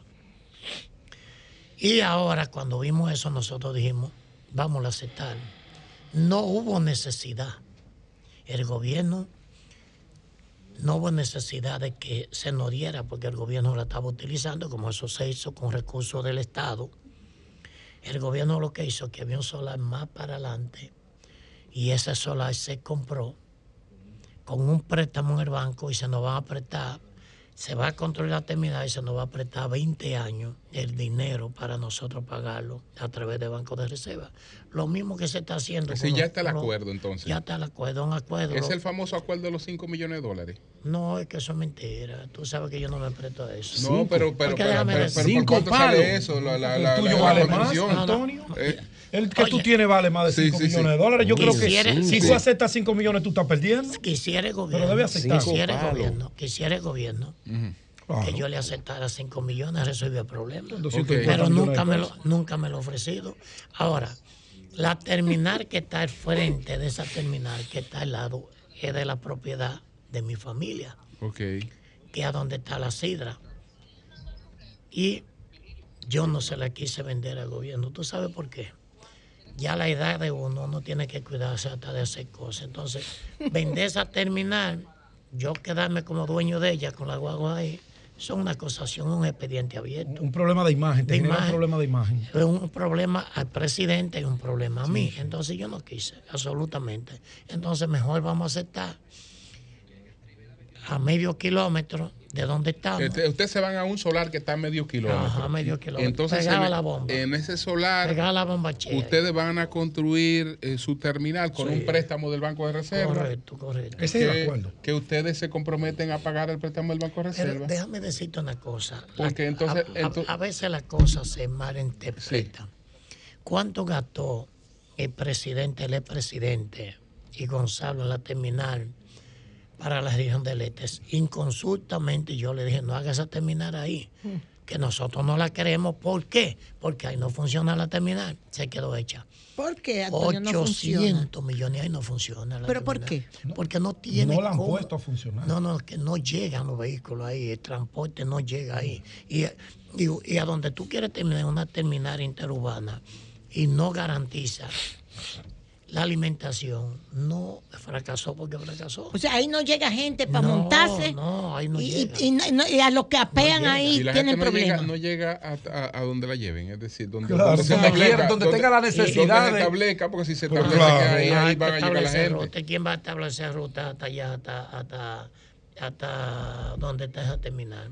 Pero es que eso, es, es que la, la- pero la ciudad ha crecido para allá. Ahora, pero lo importante, Antonio, lo importante, tú que lo- tienes esa excúsame, visión, pero- la ciudad ha pero crecido esto, para allá. esto de Antonio ya es una premisa. Entonces, lo importante, Antonio, que ya hay una salida. Ya hay una salida. solución. Sí, sí, sí, sí, sí. Eso no detiene los trabajos. Ya ese solar está. Ya ese solar está. ¿Cuándo- ya cuándo ya el gobierno, el gobierno incluso se reunió con la propietaria de ese solar. Y la construcción la van a hacer ustedes, eh, la Nosotros diseñaron ustedes. Sí, nosotros lo diseñamos, la construcción. Y la, van, y la van a hacer ustedes con. con, con- El gobierno no va, digo, el banco nos prestará dinero para ok, eso. gobierno. entonces lo pagan ustedes con el préstamo. Nosotros lo pagamos. O sea, el gobierno no le va a regalar nada. Nosotros vamos a coger 20 años para Y el solar Antonio ese. el- paga, Antonio Y se, pagó. puede, y se puede saber de cuánto es más o menos esa suma. 200 y pico millones. Los Ah, 5 ok. millones de Eso- dólares. Eso le va a salir al gobierno cero pesos. El Ok. desalojo que tiene que pagar, lo que son como 70 y pico de millones total. El desalojo con los vendedores y todo lo que está ahí. Eso es lo único que el gobierno lo Eso es todo lo que hay reclamado, Antonio. No hay más nada reclamado. Antonio, Yo quisiera que hubiera. Antonio, cuando tú ¿Eh? caíste Yo preso, quisiera que hubiera cosas. cuando tú caíste Oye, preso, Antonio que él quisiera que hubiera otra Claro, cosa. cuando tú caíste preso, que tú sí estabas pagando los cuartos de la guagua y a Pero- ti te llevan. Pero ven acá, pero Y yo. tú sí pagaste esos cuartos. Es que eso, fue, eso fue un préstamo. Eso fue un préstamo y yo fui fiador de ese préstamo de 1.844 millones. Y tú le preguntas Bien de la ahora mismo, gracia, ¿cuántos cuartos? tú le preguntas ahora mismo Ah, al Estado es- dominicano si Conatra debe un peso. Así, no debe. Me ahora, consta. quien me debe a mí es el Estado dominicano. Sí. El, el Estado dominicano, vamos a decir, la generadora de, eh, de la, la- la generadora de electricidad, con el fuego que hubo en el 2015, yo gané y no me han querido pagar. Ahí sí, ese yo le gané. ¿Cuál fue ese fuego, Antonio? Ay, cuando se quemó Conatra, que se queman todas las guaguas carros, ¿no ay, te recuerdas? ay, ay, en ay. el 2015. Oh. Sí. La distribuidora nos- será entonces. La distribuidora. Correcto, la distribuidora. Sí, y nosotros, responsable del suministro de y energía. nosotros le ganamos. Oye, nosotros le ganamos. Ya hemos ido a toda la parte, los tribunales y todo que yo qué. ¿Y todas cuántos las son, instancias. Antonio, que le debe? Eh, llegamos a un acuerdo de 375, no me lo han pagado. Antonio, entonces, ¿cuándo? Ni en te qué- lo va a en qué pagar. tiempo- Tiene que pagarme. ¿En qué tiempo se daría la mudanza? ¿Ustedes se mudan cuando ya esté listo o se Desde- mudan provisionalmente? Ya, ya, ya. No, no, desde que el gobierno quiera, eh, que incluso ya, incluso nosotros. tiempo duraría la no es ya verdad, él está dispuesto a salir de autorizamos- eso. Le autorizamos a que subieran el puente. Le dijimos, monten, no monten. Yo te hablo con esto, Ajá. ya el, el ingeniero Malespín sabe que esa autorización está Sí, ahí. no, y con el de obra pública. Ma- ma- Malepín, ah, no sí, es que tiene la del El. Malespín es que está haciendo Ah. los trabajos. sí. Y Maletín, Entonces, Ma- tiene algo allá en, en la ampliación donde estábamos nosotros en estos días. En todas partes. Pero, pero allá, allá, allá, allá arriba, en la, ¿Quién en la penda, allá arriba. Marcos Ma- Malepín. Marcos Malepín tiene por ahí. Marcos, sí. ¿Es un Sí. ingeniero? Sí, sí, sí. La claro, constructora pero- pero- Malepín, Ah, claro. por, por ahí hay de que una de la más prestigiosa de este país. Es un tema de hombres. Yo De no la- lo tengo de que la más saber. prestigiosa. Yo no sé de este si Julio país. sabe Sí, que es muy claro. informado de un tema ahí de, que de unos excusa. 16 mil millones de pesos de una adenda. Yo no sé qué Bueno. maldita adenda es esa. Bueno, ¿Eh? eh. Hay un tema por ahí. ¿De cuál? ¿Pero cuál es el tema? 16 mil Bueno. millones ¿De qué? Que metieron de contrabando en la ley esa que hicieron de que para terminar las obras. Pero hay 16 mil millones por ahí que van a tener que dar algunas explicaciones, mucha gente. bueno, Ay, 16 mil toletes. Antonio, hoy se reúne el Consejo de Seguridad de Naciones Unidas y nuestro canciller, don Roberto Álvarez, va para allá. Yo sé que usted es uno de los que más se pronuncia como senador sobre esos temas. Va para allá a volver a plantear la posición del gobierno dominicano, que respaldo totalmente, de que Haití es responsabilidad de la comunidad internacional. ¿Qué usted opina de eso? Mira, el problema, Martín, en pocas palabras, como yo lo he dicho, nosotros no debemos, ninguno, ni ustedes, los comunicadores, ni el pueblo, ni las autoridades, nosotros, oponernos a que el gobierno, en el presupuesto, haga un gran hospital completo Así es. Pero allá, allá, allá. allá. Así decía Que el Eduardo. gobierno, a través de la, de, de la ley 1221, Sí. autorice a un equipo de empresarios para que creen empresas de aquel lado y den empleo. Pero aquí, esto acabó aquí. Aquí no es posible seguir aceptando más ilegales. Y déjame decirte una cosa, tú que Sí. hablas fuerte ustedes. ¿Por qué el tema haitiano no se resuelve aquí? Tú no lo vas a decir ni tú lo vas a decir, Ajá. yo sí lo digo. Dígalo. Porque hay un- aquí hay un equipo de empresarios Sí mismo. que están engañando al gobierno. Sí mismo. Mientras tú me contratas un haitiano aquí de Guachimán, tú no le pagas seguridad social. Sin embargo, cuando ese haitiano se enferma, yo debo darle medicina, llevarlo al hospital, darle servicio mé- médico y yo curarlo con mi cuarto de nosotros los pendejos. Así y es. tú, que le pagaste a ese haitiano, te quedaste con la seguridad de ese haitiano. Y no le da ninguna, ninguna pirina para que se muera. Así mismo. Pero mucho menos le dan unas prestaciones. Entonces, busca un dominicano en una construcción, busca un dominicano sembrando guineo, busca. En el arroz. Espérate, pero vamos a hablar a los hoteleros. Así es. Vamos a hablar a los hoteleros porque solamente no es eso. Vámonos a un hotel de eso para que tú veas que ya los que te sirven a ti son haitianos. Los meseros son haitianos. Ahora, a Consuelo hay que pagarle 22 mil pesos. Y a ese haitiano le pagamos 8 mil. Y no le damos nada absolutamente. Entonces, por ahí es que debemos ir. Lo carga el Estado. Lo Muy carga el Estado. lo carga el Pero mira, Estado. Claro. yo prohibí, yo prohibí, yo, y cuando digo yo, en Conatra, Conatra está en los 158 municipios. Y yo prohibí que, es me- que no me monten haitianos ilegales en los autobuses. ¿Tú sabes que han hecho empresas aquí? Sí. Gonzalo? Han comprado hasta 200 motores y montan dos y tres pasajeros. Sí, señor. Y tú te encuentras con ellos motores. Porque como la guagua no lo monta, ahora lo montan los motores. Óyelo ahí. Entonces, ¿en qué estamos? ¿En qué estamos? ¿Usted ha planteado eso allá en, el qué? hemiciclo? Claro que sí, ¿cuántas Sí. veces? Antonio sí lo ha Claro que planteado. Es que yo no, óyeme, yo no tengo que hablar Antonio, pero escondido déjame ni No, no, yo le pregunto porque yo usted tiene allí un así. escenario Yo soy así, bastante claro. Eh, propicio para usted buscarle una solución a algunas cosas a través de claro, resoluciones o algún proyecto de ley. Y Ahora, Antonio, que te conste que esa situación con el empresariado dominicano, y mis compañeros son Sí. testigos, yo le he planteado aquí. son los grandes responsables Los de la haitianización del país. Pero que hay una ley, no se aplica. Claro. Hay una ley, no se aplica. Son ellos los grandes 80-20. responsables.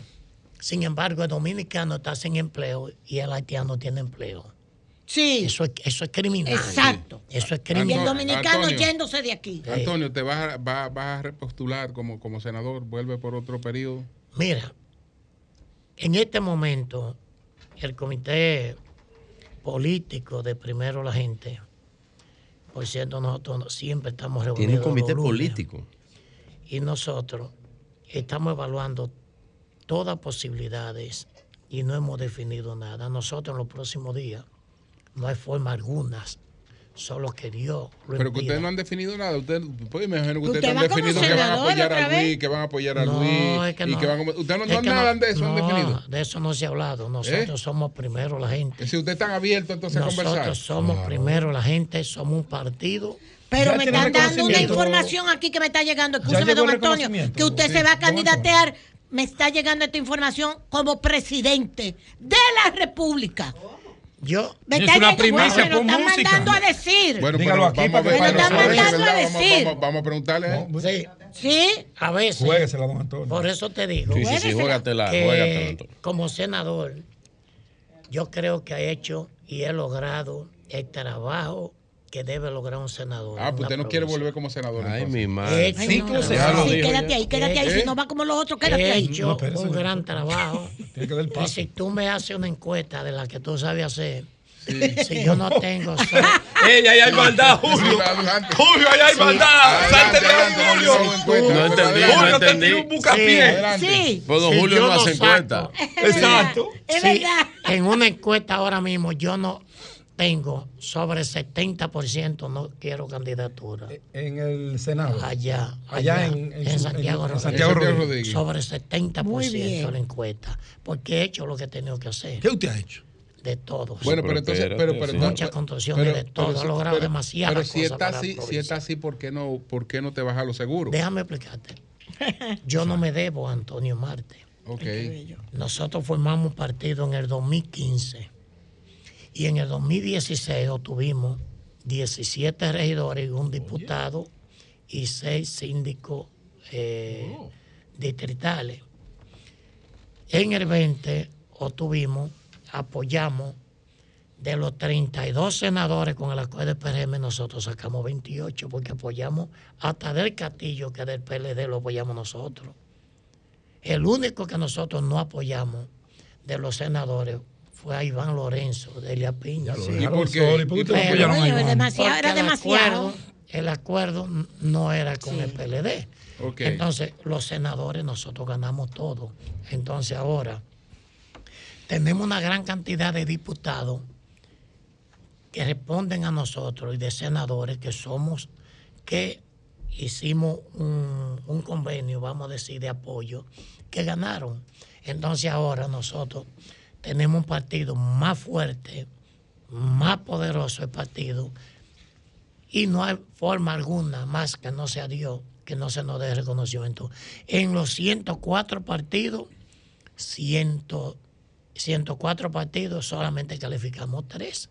Primero la gente, el partido de Ranfi Trujillo y el partido de... Coño, pues yo no sabía. De, ¿De Ranfi? Sí, de Ranfi.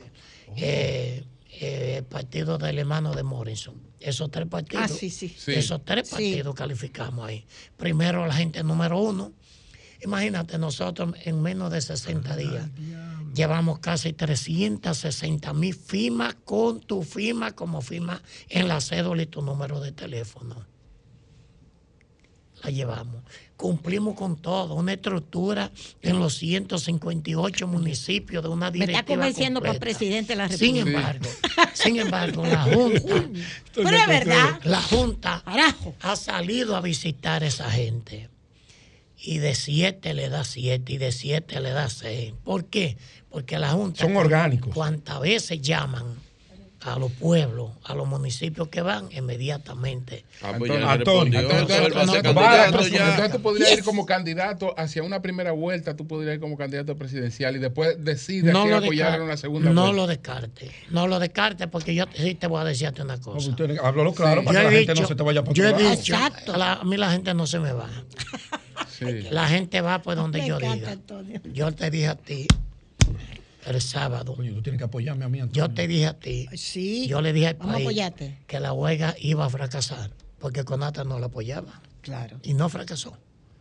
Aquella vez que convocaron las 14 provincias de Cibao, yo no te dije que iba a fracasar y no fracasó. Entonces, prácticamente, Líder. por el control Es que, uno tiene. Ahora bien, eh, en primero la gente, no hay forma alguna, y oye que te lo digo hoy, como le dije una vez a Dani, grábalo, que me dijo, ¿cuántos senadores ustedes sacan? Le dije, vamos a sacar 26, sacamos 28. Y me dijo, ¡guau! Yo te voy a invitar el otro día, yo, invítame para que lo diga. Ahora te digo, ¿Senadores o diputados? senadores. Senadores. Que apoyaron, que ustedes apoyaron. Ah, que apoyaron, que Ya, apoyaron. ahora te digo lo siguiente. Primero la gente, en este momento es el cuarto partido de República Dominicana, hoy, hoy, hoy, hoy. El partido que quiera irse en primera, la primera vuelta y no cuenta con el apoyo de primero la gente, no se va. Una pregunta, don Antonio. Una pregunta al líder sindical, empresarial y político. ¿Cómo ve usted hoy, a 12 meses de las elecciones generales No, de no. mayo? No, no, no. Ten cuidado, eh, Antonio. Pero Ten cuidado. doctor. Espérate, Virgilio. ¿Cómo ve Vea, a vea. Antonio Marte Antonio, tú lo vas a el cuidar. escenario político? Ten cuidado, Antonio. Hay definido un triunfo en primera vuelta, hay una competencia que desafía a la, la posición de la repostulación del presidente. ¿Cuál es el escenario para Antonio Marte que Mira, hace su medición? Hay, hay partidos yo hago.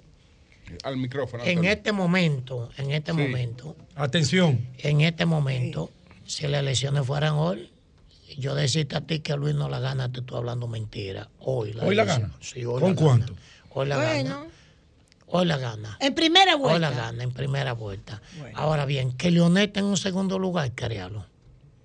Que le pasó por arriba al PLD ya. Fue por lana y salió tranquilado. Ha subido, ha subido enormemente. Y ¿Es competencia calle. para Luis? Todo, hasta yo que tengo tal vez dos votos, soy competencia. No, no, no, pero de la Ah. realidad que usted conoce, que usted Claro, sabe. claro, pues tiene un segundo lugar. Pero un segundo lugar es competencia. No, pero que yo estoy- Es competencia. Es competencia. Hasta tú que lo tuvieras, es competencia. Así mismo. Así No, es. que vea diputado, usted tiene que apoyarme. Bueno, vamos, vamos a sentar. No, ¿y tú crees que es así esa vaina? Antonio Marte. Un Antonio. día yo quisiera que Antonio Sí, Marte, por Antonio. una gente que me escribió, perdón, don Julio, porque como este teléfono es público, una persona que me escribió, no voy a decir lo que dijo, pero hablando, Antonio sabe lo que usted dijo.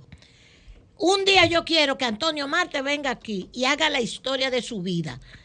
Ok, ¿cómo comenzó Sí. Antonio Marte esa empresa que tiene, que no se la regaló nadie? Mira, Julio, hay un Ok, decreto ok. en esa Ahora que vayan al Banco de Desarrollo de China y busquen un dominicano que el Banco de Desarrollo de China le haya prestado 416 millones, nada más. Nada dólares. más. Ah, que me- Mira, don Antonio, Antonio Marte. don Antonio, Sí. acaba el presidente de la República emitir el siguiente decreto y qué bueno que usted está aquí para ver su opinión. El presidente Abinader dispone pauta para convertir la ONSA en una empresa pública. Es que eso no es un Es el decreto eso- eso- 167 Eso está en la ley. Está en la ley. En la ley. Oh, de la ley, la, la ley de La ley- movilidad y La- tránsito. Antonio, la ley y, los- y los nuevos corredores. Es pública, pero ahora funcionando los nuevos corredores. ¿Qué ha pasado con los nuevos Comenzaron, comenzaron a funcionar ya. Ya. Principalmente eh, ha sido, para el usuario ha sido un gran éxito. Ahora, para el sector de transporte, para los choferes, no ha sido tan, pero ya el gobierno ya está tomando el sartén por el mando con los corredores porque era que no había una estructura. No había una estructura, pero ya ahora sí. Porque imagínate, el primero que, que obligó a su gente a meterse en eso fue Conatra, eh, que se metieran el corredor de la Nuña de Cáceres, pero ya ahora va a haber una Bien. estructura y va a haber resultados. Bueno, pues muchas gracias Antonio Marte, al senador Antonio Marte, Ay, sí. presidente de Conatra y de Primero la Gente. Excelente senador de la República. Y qué bueno que, que se haya resuelto el tema de la movilidad Ay, sí. del 9, que Claro, es que es sí, necesario para el pero es que debemos buscar solución a los Me problemas. parecía a Eury. Bien. Me, me soné como Eury. Son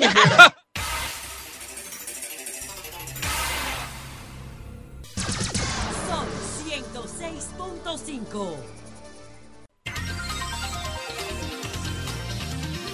Buenos días, adelante, buenos días. Buenos días. Buenos días, adelante. Buenos días. Buen día. Adelante. Sí, ¿cómo está el equipo? Bien, bien, bien. Sí. Les habla la ingeniera Pion. Es verdad que este tema se está tratando desde la semana pasada, pero tengo colgado del alma a mi querido amigo Mario Lama. Mi querido amigo Mario Lama, que yo dije, duró mucho, yo no pensaba que iba a durar tanto en ese puesto. Pero ¿cómo va a ¿Y salir? qué, y qué ha hecho Mario, ingeniera? ¿Qué, Oye. ¿qué, qué es lo que ha hecho? Nada, eso está, eso está como una tacita de oro, me- mejor que nunca, ¿Pero ¿verdad? en qué? ¿Pero Los hospitales. Pero dime algo Óyeme, puntual. Te voy a decir una cosa. Mario Dama puso un huevo en el sol de la tarde, dice que el huevo de la, de la semana. Sí, Pero ¿cómo va a decir mi querido amigo Mario Lama sí. que cuando fue a él, ay, que estoy resolviendo una crisis que encontré? O sea, que a los tres años, donde en el 2019 murieron la misma cantidad de que ahora en los tres meses, en el 2019 que estábamos en plena pandemia, ¿cómo va a decir que él está resolviendo una crisis ahora? Saludos a todos. ingeniera, cuando ahí se diga las estadísticas de la parturienta haitiana y del problema que vienen los neonatos haitianos, entonces hablamos de eso. Justificación. no es la Buenos días. justificación, esa es la verdad. No, Buenos eh, días. Don Julio, cuando cojamos esa llamada, un cumpleaños importante. Sí, buenos días. Ay. Buen, buen día, Julio, ¿qué tal? Adelante. Rafael Rosario, desde Santo Domingo Norte, el defensor de las bases moradas. Virgilio, Dime, hermano. eh, te escuché hablar ahorita del de, del récord Guinness, ¿verdad? Sí. Sí, hablaste de, de, de récord Guinness para que por favor me hagas los contactos del de lugar. Biden, que y le- tiene el récord Guinness de ser el presidente eh, ele- electo, elegido de los Estados Unidos más longevo. bueno, pues, hazme, hazme- ha- hazme los contactos del lugar para que esos muchachos visiten el municipio y me le otorguen un premio al actual alcalde Carlos Guzmán, ya que él se ha ganado ese premio por ser el único alcalde en todo el país y en la historia de este municipio que ha dado una rendición de cuentas sin ofrecer, sin dar detalles de haber construido un, un sanitario, un baño, una letrina. Carlos Guzmán dio una rendición de cuenta donde no ha puesto un blog. y no eso no eres merece un libro de re- que es el parte del libro de Mira, récord Guinness. mira, no porque Carlos sea del partido que yo pertenezco, no. Pero ese municipio con Yo Carlos ha cambiado mucho. No creo y eso yo de Carlos. voy interdiario a ese municipio. No creo eso de Carlos, pero yo creo Eso que es Ca- una no creo eso de Carlos, aunque creo que lamentablemente Carlos por no tener partido va a perder. Remember que yo estoy aquí. Por no tener partido Thank Carlos va a you. perder.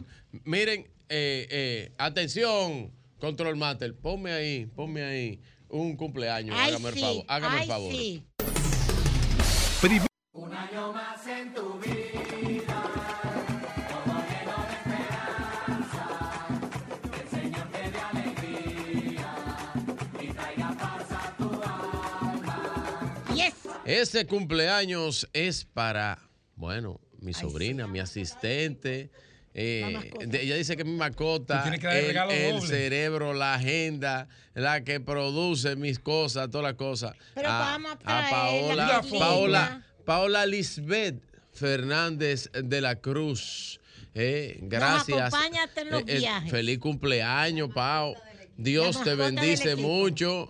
eh, y te dé mucha salud. Te- desde aquí, desde el sol de la mañana, te estamos felicitando. ¿Cómo era que decías Radio Guarachita? Sí. A ver, Felicidades a que nuestra lleven, que lleven el Bueno, burro. señores, Mira cómo decía Radio aquí Guarachita. está con Lleven el burro al cruce, que ya llegó. Aquí, Ya llegó. Aquí está con nosotros eh, Daniel Alejandro Guerrero. ¿Qué pasó? Él es estudiante de 18 años que ha conseguido, se ha ganado una beca, el 50% de una beca en Boston. ¿Cómo? En Boston. eh, para estudiar ciberseguridad. Entonces él está acompañado aquí de Bueno, su madre Nancy Suárez. Ay, qué bella. porque eh, la media beca no es suficiente. Eh, Ay, porque sí. eh, hay que sustentarse allá y hay que pagar otra parte también. Entonces, por eso ellos están por aquí para eh, hacer un ¿Y llamado. a quién llamamos? Bueno, En vamos a vecino. Pero espérate, pero espérate, pero vamos a escucharle, espérate, que tú no estás haciendo- la situación, Le a ver puedes qué- hacer un flaco a ver qué servicio. surge, a ver qué surge. Eh, vamos a dejar lo que ellos expliquen. Entonces, eh, Daniel Alejandro. Daniel Alejandro, vamos a explicar cuál es la Qué situación. lindo. Adelante. Eh, bueno, primero que todo, agradecerle a ustedes por la oportunidad de estar aquí con ustedes para Gracias. presentar mi situación. Eh, básicamente, yo soy un estudiante de 18 años, eh, apliqué al Instituto Tecnológico de Wentworth para estudiar ciberseguridad eh, ambiental e Wentworth. informática forense. Wentworth, sí. Sí. El tema está en que la universidad me dio media beca, 50%. ¿Y qué pasa? Que la colegiatura en este caso son 42 mil dólares, porque hay unos 2 mil dólares incluidos para un seguro que es obligatorio. Sí. Y a mí me tocaron 20 mil dólares, que era lo máximo. Anual, mensual, ¿cómo? El pago es anual. Anual. 42 mil dólares anual. Anual. Y me tocaron Y 20 tú mil tienes dólares 20 mil. anual, Hay que exacto. buscarte, tenemos que buscarte 22 mil más. Ujú. Más unos cheles más para comer. tendría, para sí. poder comer. Sí, el tema de seguro, los libros y Sí, todo eso. claro. Sí. Bueno, entonces. Bueno. Eso, vamos a buscarle la vuelta. Vamos a hablar, vamos a Pero hablar, busca la va- vuelta, vamos a Julio. hablar un poco. Bueno, te- tendríamos Aquí que ver. está su mamá. Vamos Va- a verla. vamos, vamos a, a explicar un poco en qué consiste esta carrera, cuál sería el aporte. etcétera. Así es. Eh, para el que no conozca tanto de la materia, básicamente la ciberseguridad es una rama de la informática. Básicamente se encarga de conocerlo cómo funcionan los sistemas operativos, redes, sistemas, etcétera, y poder encontrar una vulnerabilidad en ese sistema o algo, algo que no concuerde con ese proyecto para poder solucionarlo. Es un tema muy, muy importante actualmente porque hay muchos sistemas que se usan todos los días, sea redes sociales, celular, computadora, etcétera, que la persona que quiera hacer un daño maligno al sistema puede básicamente penetrar en este proyecto y básicamente pues ¿A dónde tú afectarlo. estudiaste? Y te, y te, te- te expresas también, que me ha encantado. Eh, bueno, yo estudié en el colegio APEC, Fernando Arturo de Meriño. Yo Sí. duré toda mi vida, 14 años en ese colegio y gracias a Dios pude graduarme con honores. ¿Tú tienes el inglés? ¿Dominas el inglés? Domino el inglés y también domino el francés. Nancy, muy ¿usted quiere decirnos algo? Dios Adelante. bendiga. No, yo eh, que gracias por, por el apoyo. En verdad, Échate para adelante, mamita. en verdad, él aplicó a, a ese instituto tecnológico Eh, hubieron dos universidades más que le dieron, pero él quería ese que es solamente de tecnología. Ese se encarga única y exclusivamente. Tiene creo que seis escuelas, todas son de, de tecnología. Entonces eh, la universidad paga lo que él dijo, 42 mil. Ellos le dieron 80 mil por los cuatro años. Ellos le dieron 80 mil dólares por los cuatro años, o sea que le faltarían la, la mitad. Sí, Más el seguro, que son 2 mil, eh, que es obligatorio. El seguro tiene que tenerlo obligatoriamente. Entonces, eh, no sé. ¿Y qué podemos hacer? Yo creo que aquí podemos hacer algo, debemos hacer algo. Bueno, hacer un llamado, doña Hacer un Consuelo, llamado la- al la Banco de Reserva, don Samuel. El compromiso habría que hacerlo Al sobre sector base privado. concreta. Entonces, Sí, sí, sí, hacer un llamado, que lo que podemos hacer, hacer un llamado Claro. eh, a, a cualquier persona Don del Samuel, sector perdón, privado, cualquier Sí. empresa Sí, sí. importante del sector privado Claro. que pudiera pues Colaborar eh, con esta a- parte. apoyarle en este asunto, puede llamarnos. ¿Podemos eh, repetir el monto que el- estamos hablando? Sí. Señor Julio, eh, déjeme decir algo. Sí, Eh, adelante. Puede ser con el primer año o el segundo año, porque la, universidad la universidad le especificó que con lo que él sabe de tecnología, Consigue él ha trabajo hecho, pronto. ajá, él ha hecho Es empujarlo, es empujarlo. Empujarlo, que no pierda la oportunidad. Ellos ¿De cuánto estamos hablando? Que ellos le dan trabajo y le abren un crédito educativo. Oye, qué belleza. O sea, ellos están Sí. muy interesados en que Bueno. él entre, Es- entra a la universidad. ¿Cuánto? Vamos a Sería- repetir de cuánto que estamos hablando. Son 42 mil dólares anual y ya yo tengo 20 mil dólares de te la beca son 20 que me mil dólares, un millón de pesos, Bueno. un millón 100 mil pesos. Es un llamado, un llamado. Que nos llamen los Que nos amigos llamen nuestros. aquí, por un favor. llamado, Vamos a un resolver llama- eso. Un llamado para, Claro. para el sector privado, sobre todo, el sector, gente del sector privado Sí, que sí, pudiera a través de sus empresas Claro, eh, contribuir eh, a resolver esta, esta cuestión Esta loable que eh, es una eh, es de beneficio, ¿no? no solo para él, sino también para, para el país y, y para la propia empresa que lo haga Así en el mismo. futuro. Sí, sí, sí. Llámenos, aunque, Entonces- aunque no nos quieran dar la cara, ustedes nos dicen de Vamos, la forma nosotros vamos a tener los teléfonos disponibles porque Virgilio, ¿Dónde pueden esto- ser localizados? Nos Sí. acaban de enviar. ¿Dónde pueden localizarlos? Vamos a ver, ¿dónde pueden localizarlos a ustedes? Sí, para que eso sea ¿Dónde directo. viven? El, el- el- mi número. Sí, no, no, no, exacto. Un contacto, Número de un contacto. teléfono, un 809. contacto. Vamos a anotarlo, 809 350 Sí. 350 5317. 5317. Ahí está Nancy Suárez con Daniel. ¿Ok?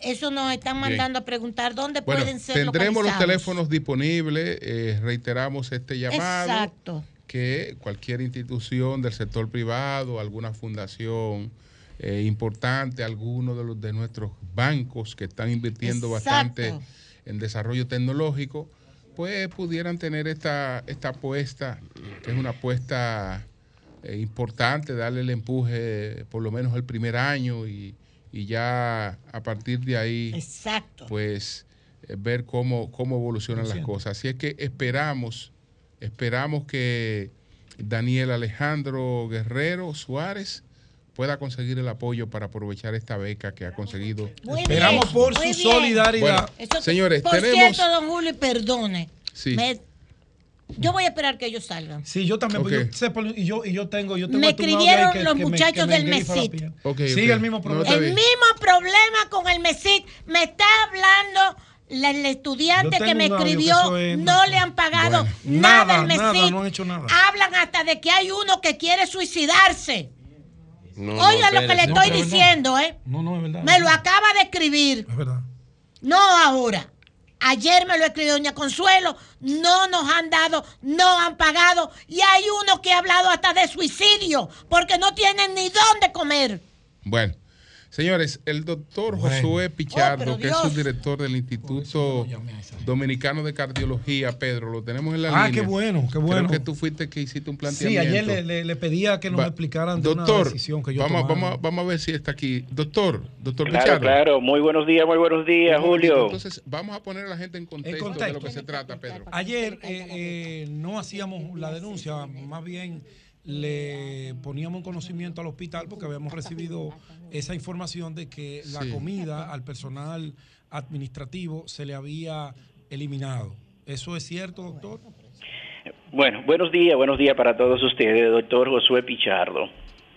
Miren, No hay duda que cuando comenzó la pandemia, hospitales o instituciones como este teníamos que tener nuestro personal 12 horas, 24 horas, a veces eh, de corrido, porque no podían salir porque somos un hospital puramente de cardiología. Y los, y los eh, nuestros empleados que salían pues podrían podían traernos infección para nuestros pacientes cardiovasculares que teníamos que cuidar a toda costa. En ese momento la, la, la dirección médica y administrativa pues tomó la decisión de darle el almuerzo a la mayoría de esas personas que tenían que trabajar ese tiempo corrido. O sea, el almuerzo, de hecho, a veces desayuno, comida y cena, porque estaban aquí 12 horas de trabajo corrido. Sin embargo, eso no puede ser sostenido en el tiempo, a dar, seguirle dando la comida a 500 empleados más o menos que tiene la institución. ¿Qué es lo que ha hecho la institución? Hay personal que sigue trabajando realmente como los residentes, los médicos que están 8 o 12 horas, ese personal sigue recibiendo su alimentación igual como se ha hecho en todos los años. Pero lo, las medidas que se tomaron en pandemia para darle la alimentación a esa persona de tiempo prolongado, pues claro que se han ido desmontando en el hospital, porque lamentablemente no es sostenible en el tiempo para una eh, una institución como esta, y no solo como esta, para ninguna institución eh, con, con, los fines que somos nosotros, que somos una, una institución de, sin fines de lucro. Nuestro principal activo aquí siempre será nuestro personal, y eso todo el mundo lo sabe. Ahora, claro está, como le digo, es imposible que a todos podamos mantener en el tiempo las medidas que tomamos en pandemia. No hay forma de sostenerla. Doctor, qué bueno que usted se haya comunicado con nosotros porque precisamente amparado en la labor altruista que ustedes desarrollan en ese Instituto de Cardiología que es brillante, muy eficiente, nos llamaba la atención porque esto pudiera generar algún tipo de incomodidad en la empleomanía. Y yo aprovecho y le pregunto, doctor, y si usted se va donde el amigo Edgar Feli de los comedores económicos que preparan unos menús muy buenos y llega a alguna clase de acuerdo de que ellos le faciliten, le faciliten esos almuerzos para quitarle esa carga a esos empleados, yo creo que podría ser una medida que le ayudaría a ambos. Claro, claro que sí. Eso es perfectamente Vaya donde. Edgar, que Edgar escucha mucho a la gente. Perfectamente valorable. Eso Donde que Mario. Lama no vaya, ahí no hay nada que buscar. Vaya donde Edgar Félix. abriremos y tocaremos y abriremos puertas para tratar de justamente de que a toda la persona, como le digo, que tenga un horario extendido en el hospital, claro que se le dé el almuerzo y que puedan estar con nosotros y que estén contentos nuestros empleados, porque como le digo, nuestro mayor activo son nuestra gente. ¿Eh? Nuestra gente para dar un servicio, por ejemplo. Aprovecho, aprovecho para decirle, mire, para que usted entienda, nuestro primer activo son nuestra gente para poder brindar un servicio. Nosotros el año pasado, por ejemplo, aún después de pandemia, Aquí se dieron 66 mil consultas, por ejemplo, a Senasa subsidiado en, su- en su mayor cantidad. ¿Qué significa eso? Que aunque vemos un volumen grande, el 98% de los pacientes que ve el Instituto Dominicano de Cardiología son pacientes de Senasa subsidiado. Por lo tanto, el volumen de pacientes que vemos a veces no compensa justamente la carga económica que tiene la institución. Ustedes, eh, ustedes trabajan bajo el modelo de autogestión, porque son un instituto, ¿cierto? Correctamente, nosotros trabajamos perfectamente bajo el modelo de autogestión. Sí. Bueno, Eso pues, es así. Muchas gracias, doctor. Muchas gracias. Muy amable, doctor. por siempre, siempre y con todo el gusto, en el momento que quieran una, informa- una información nuestra, pues la tendrán. Igualmente, estamos siempre dispuestos a servirle con todo el cariño a todas las personas que necesiten un servicio cardiovascular. Muchísimas gracias. pues, gracias. Nosotros también para informar las novedades de ese centro. El doctor Josué Pichardo, que es subdirector del Instituto Dominicano de Cardiología. Ahora está con nosotros Guillermo Rodríguez, que tiene una denuncia. Buenos días, Guillermo. Buenos días, Adelante. señor. ¿Cómo está? Sí. Bueno, Acérquese más, Guillermo. Sí. Bueno, estoy aquí porque ya no sé dónde acudir, porque, o sea, no sé si es desamparado que estamos. Tengo una situación desde hace cuatro días, el, 24 el 23, pero le di chance al, 20 al 24 para reportarlo, es con la CDE. Eh, ahí las imágenes están por ahí. ¿La CDE o una de las EDES? Bueno, el eh, Edesur. Edesur, Es en el 14 de la autopista Duarte, en el 14 sector La autopista Ciénega. Duarte. Mire, eso que Sí, está allá. ¿Qué es lo que pasa ahí? Un 14 ca- autopistas Duarte. Ese cable está en el suelo. Sí, en Eso es suelo, Pedro y Brand. eso es una empaliza. No, eso No, es el 14, 14, allí. 14. Eso es una empaliza. Mira, un camión de la basura tumbó un poste de Ah, luz, no, ¿verdad? Entonces Oeste. se quedó el cable en el piso. ¿Qué pasa? El cable siguió ahí, se fue deteriorando. Ya ahora, no sé si otro camión se llevó el cable completo, lo tumbó, cayó al piso. Eso tiene cuatro días haciendo un reporte casi cada tres horas. Delante de eso, a 500 metros, está la Escuela República de Israel. Y 800 metros hacia atrás está el Liceo No, el Politécnico Adelaida Costa y la Escuela República de Jamaica. ¿Qué sector es ese? ¿Cómo se Eso es la? Ciénega, eso es Ah. cerca de Euclides Gutiérrez. Ok. Eh, ahí, o sea, hay una mata de mango detrás de eso, que los niños cuando van de la escuela empiezan a, a, como hacía uno, a Sí, tirarle sí, piedra a a los mangos. Entonces tiene que cruzar la empalizada donde está el cable tirado en el piso. ¿Qué va a pasar? Ah, Esperamos que se, que, que se electrocute un niño. Primero tengo tres días durmiendo sin luz. O sea, llama a la CDE, me dice que, que tengo que llamar al call center. Si usted llama ahora mismo de aquí al call center, le van a decir lo mismo 70 veces que me han dicho mío en, sí, en sí, estos sí. cuatro días, que está en reporte, que está en proceso. ¿Y el proceso para cuándo? Voy a la CDE y me dicen que tengo que esperar que vaya. Voy a Protecon y me dicen que ellos no pegan luz, que yo, que yo tengo que ir a la óyeme Entonces, eso. ¿dónde, ¿dónde voy? Derechos. Bueno, Milton Morrison, Milton Morrison, Eh, urgente. oye, pero Milton. Ahorita hay un Urgente, juez, una Milton vaina. Morrison. Entonces, Ah, el yo no juidero. resuelvo eso, Sí, dame eso es eso. Milton Milton, Morrison. Milton Milton, te voy a mandar esta Milton denuncia. Morrison, esto es una emergencia, por. Milton. No, a mi amigo el ingeniero Tapia, que es que se encarga de esa área. Una ahí. emergencia, Milton Morrison. O Maxi Mansueta. Esperamos que la resuelvan, esperamos que la resuelvan Hay hoy. que resolverla. Eso lo vamos a resolver. Yo voy a llamar sí. ahora a Milton. Yo lo voy a escribir directamente a Milton. ok. Ok, Bueno, gracias. gracias, Buenos días, adelante. A los días. Sí. En ese mismo tenor, mire, en el residencial de los profesores, en la calle Mauricio Báez, en Villajuana, el edificio completo de 28 apartamentos, una semana sin luz. Y se ha ido a EDET, se ha hecho a toda la diligencia y, y nada, eso es un perfecto abuso. Bien. Buenos días. Buen día, Julio, y, y todos. Adelante. Julio, sabes que dentro de todas las quejas y los males, yo ah, quiero resalcir, resaltar al Contralor de la República porque él ha creado un sistema que creo interesantísimo y es de hacer una auditoría semanal con, conjuntamente con eh, contabilidad gubernamental y él hace esos reportes cada semana de, de una auditoría, de un control de cómo va esa dependencia del Estado eh, cada semana. Y yo eso lo veo interesantísimo. Y por otro lado, Julio, eh, decirte que hay que resaltar los buenos funcionarios y creo que Eduardo Sandovatón sigue dando un ejemplo de lo que es la transparencia y la y el trabajo y ese trabajo duro por el bienestar de la gente Gracias del país. a ti.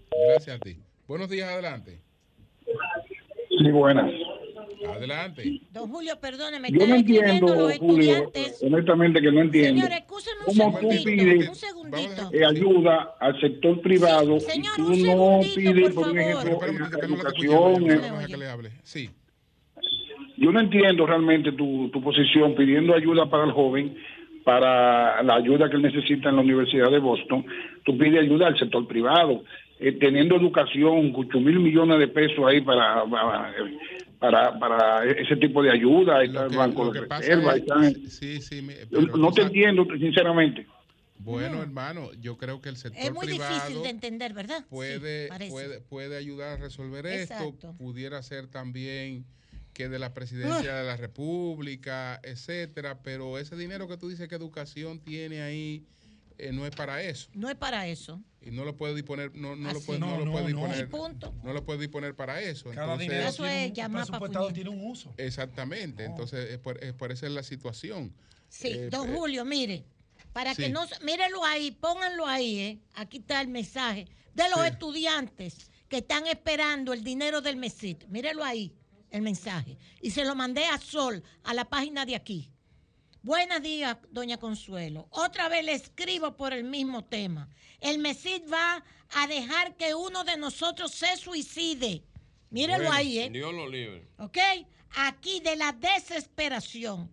Le voy a compartir una nota de voz de uno de los compañeros, pero que no lo puede publicar, que no lo publique porque él no tiene el Ah, eso, me, consentimiento. eso me dijeron a mí con Sí. un audio que me enviaron que no lo publicara porque Exacto. puede haber una retaliación Exacto. hacia quien mande el audio, pero el audio dan ganas de llorar De por llorar. la impotencia. Carajo. Impotencia. ¿Qué es No lo le que han están pagado esperando el un MESIT? mes. Que se mate un muchacho de esto. un mes. Ese señor no le ha pagado. Ahí hay un problema o bueno, no de la subvención que no le ha llegado, Señores, dos, de gerencia, Señores, tres, esa, Franklin, de voluntad. Esa, claro. Esa situación, pero Franklin, esa, pero, esa situación nunca se había dado no, pero Franklin, con tanta deficiencia con los pecados. Nunca, nunca, Abusador. nunca, nunca había habido tantas deficiencias en el exterior con mío. los becados. Poniendo, eh, poniéndola a pasar tanto trabajo como, como, como, como está ocurriendo. Caramba, no tienen sí, ni para comer. Eso no Abusador, eso es lo que usted. Atención, Franklin, coge el teléfono y resuelve. Ya. Carajo. Buenos días, adelante. El teléfono, Franklin. ¿Qué teléfono del diablo? No, si él debió no haber nada, resuelto eso. Nosotros tenemos dos meses con el teléfono. Carajo. He intentado comunicar con él más de tres veces. La situación data del, de, noviembre del 2022. Así oh, oh. es. Desde que se fueron del país, oigan bien, país, pueblo oh, dominicano, desde que esos jóvenes se les emitió una carta autorizando a la universidad donde le informaban a ellos que iban a ser ya becados por el gobierno dominicano y que habían sido aceptados, no le han dado un peso, oh. un solo centavo, oh, el gobierno dominicano no ha pagado. ¿Y ustedes bueno. creen que eso es posible? Bueno, buenos días, adelante. Eso me gusta. Sí, buen día, Martín Pozo. ¿Cómo están ustedes? Bien, bien, adelante. Wow. Ese señor no tiene, ese señor no tiene tiempo para hacerle caso a ustedes de las exigencias de un pueblo de unos estudiantes que están al volverse locos, pero para censurar al periodista sí él tiene tiempo. Sí, ah, ah, para, ah, sí, para, eso, sí, y a la. Esposa también. Y a la esposa también. No, pero la esposa no es. No, está bien, ay, perdón, perdón. No, pero para apoyarla sí. La apoyó. La apoyó muy bien apoyada. Excelente pero para eso pues, sí. No le, no le adjudiquemos al pequeño el ah, problema ah, está bien, déjalo ahí entonces. déjalo, ahí. déjalo ahí. Buenos días, y al igual que eh, todos los funcionarios, lo que están busca, buscando buscando la forma como fastidiarle la vida al país, porque todo lo que encuentran lo dañan. Ahí no están vuelto locos la gente de solidaridad que no le depositan. Eso no, es, me supérate, es, no es superate. No, no, no, no, no, no, no, no, no, no, eh, no, maneja los fondos. Y cosas terribles. Mm. Los ah, hospitales, los hospitales, un ente regulador está por encima. Que, que le hagan caso a eso, las escuelas públicas, vuelta, vuelta un desastre, una cosa terrible lo que tenemos nosotros en esta sociedad. Bueno, pues gracias. Buenos eh, días. Gracias. voy para la marcha. Buenos días. Esa es la marcha sí, de la comunidad. Contra la Yo inflación. Ah, no es la marcha de, de la, y el, el sábado vida. voy para San Pedro de Macorís a la marcha. Seguridad. ¿Y qué más? Patriótica. ¿Quién la organiza? Bueno, la FUPO? a la marcha patriótica en San Pedro de Macorís este sábado. Buenos días. Instituto reportar, eh, eh, aquí en Jaina, en los bajos de Jaina, no nos llega el agua, pero sin embargo tenemos que pagarla. Entonces, yo veo que la telefónica, Edesur, acredita esos días sin servicio y NAPA no quiere hacer lo mismo. Entonces, mientras tanto, estamos co comprando eh, camiones de agua y no recibimos el, el, servicio. ¿Qué se puede hacer con eso? De esos camiones de agua me están dando la. Yo vi ¿De qué sectores que tú hablas, por ejemplo? Bajo de Jaina. Sí. Ah. Ella, está, ella está hablando, Julio, desde su sector y eso es concomitante a todo el país. Aquí no hay agua en ningún lugar. Aquí la gente ahora le tiene que sumar 2.000 tablas que cuesta un camión de agua semanal a su presupuesto, si usted se quiere bañar. Si usted se quiere bañar, súmele esos dos mil toletes que cuesta un camión de agua. Yo tengo todas mis facturas guardadas. Ya se va la sequía, Toda. Pedro, ya eso va a pasar. No, pero la sequía también es, la mala administración de la sequía. No, no, no, no, no, me venga a mí con eso. No, Alejandro Montá manejó 14 sequías. No, no, no. 14. Y salió airoso. Pues entonces trae. Y llevaba el agua. El gurú de la Martita. El gurú no, que era un gerente. Tú no quieres Que hacía su trabajo, no, yo no sé. Tráelo, otra yo te estoy diciendo lo que el país búscalo. Sí, porque lo único que sabían No, no hay que rescatarlo porque él no tenía ninguna situación. A quien hay que rescatar es al pueblo dominicano. Pendejos, lo que sabían no, no. eran ustedes, los más ilustrados. No, no, perdón. Eran los PLDistas. No, no, mire, es verdad. Lo trago. Ah, pues, Él lo, lo dice, que más sabían. Y lo que más sabían de robo también. Quedó demostrado. Lo que más sabían de robo. Quedó demostrado. Un momentito, un momentito. Justifiquen. Un momentito. Gobiernen, que es lo que tienen que hacer. Eh, ¿Qué pasa. No, yo no, yo, yo. Sabían tanto que sabían de robo también. Sí, sí, igualito que ustedes. ¿O quiere que te diga? Sabían lo que tú quieras. ¿O quiere que te diga? ¿Tú quieres que te diga de robo? ¿Tú quieres que te diga de robo? Vamos, vamos, vamos uno a uno, ven. No, yo te digo. Mientras tanto, tenemos al diputado Sócrates Pérez del PLD el diputado Sócrates Pérez. Diputado, ¿cómo está usted? Échale agua a esto. Muy buenos días, muy buenos días. Diputado, ¿qué piensa No usted del caso del diputado Gutiérrez Dice el diputado Eugenio Cedeño que no está de acuerdo que se le haga un proceso disciplinario por ausencia, sino que eh, se eh, busque el expediente de Estados Unidos, eh, la sentencia que lo declara inhábil para un proceso y que por esa misma se homologue y entonces se le haga un juicio disciplinario aquí. ¿Usted qué piensa? ¿Qué puede hacerse en ese caso? Mira, lo primero es, Julio, y a todos los audientes, que ese señor no debió de ser diputado. Es lo primero, ¿eh? Ok. Porque ese señor, el PLD, cuando estábamos en campaña, lo denunció a él y a otros más. Y hasta con nombre se denunció que estaba en, en- en esos pasos. Y aún así, el PRM lo incluyó en sus boletas. Y oye un, poquito más. Ese señor quería que el PLD lo, postu- lo, lo postule en la boleta del PLD. Y el PLD se le negó rotundamente. Porque todos sabían su pasado. Pero el PRM, con tal de ganar la presidencia, le vendieron, si tenían que vender el alma al, al diablo, se lo habían vendido. No, pero así no, diputado. y lo, y lo postularon. Ahora bien, Así no, después, así no. ¿Qué plantea? Así no, usted me disculpa, honorable, pero así no. bueno, está, dis- está disculpado. Pero vamos ahora al tema que ya es diputado, ¿verdad? Porque fue electo, incluso, Vámonos a la realidad. Y hay un proceso, vamos al proceso. Exactamente. y fue, y fue el diputado más votado a nivel nacional. Así es. Mira, yo eh, no estoy de acuerdo con lo de Eugenio Cedeño. Lo primero es que no puede ser juzgado por lo que fue juzgado allá, y aquí no puede ser juzgado según nuestra constitución. No puede ser juzgado. Ahora, dicen que está loco. Hay que investigar a ver si es cierto. Dicen que está loco, hay que investigar a ver si es cierto. Entonces, la, la Cámara de Diputados, como institución, lo que tiene que hacer lo que la constitución le permite. Exacto. ¿Qué es lo que le permite? y, y él no sé por qué duraron tanto tiempo. Un momentito, diputado, escúchame, un momentito, un momentito.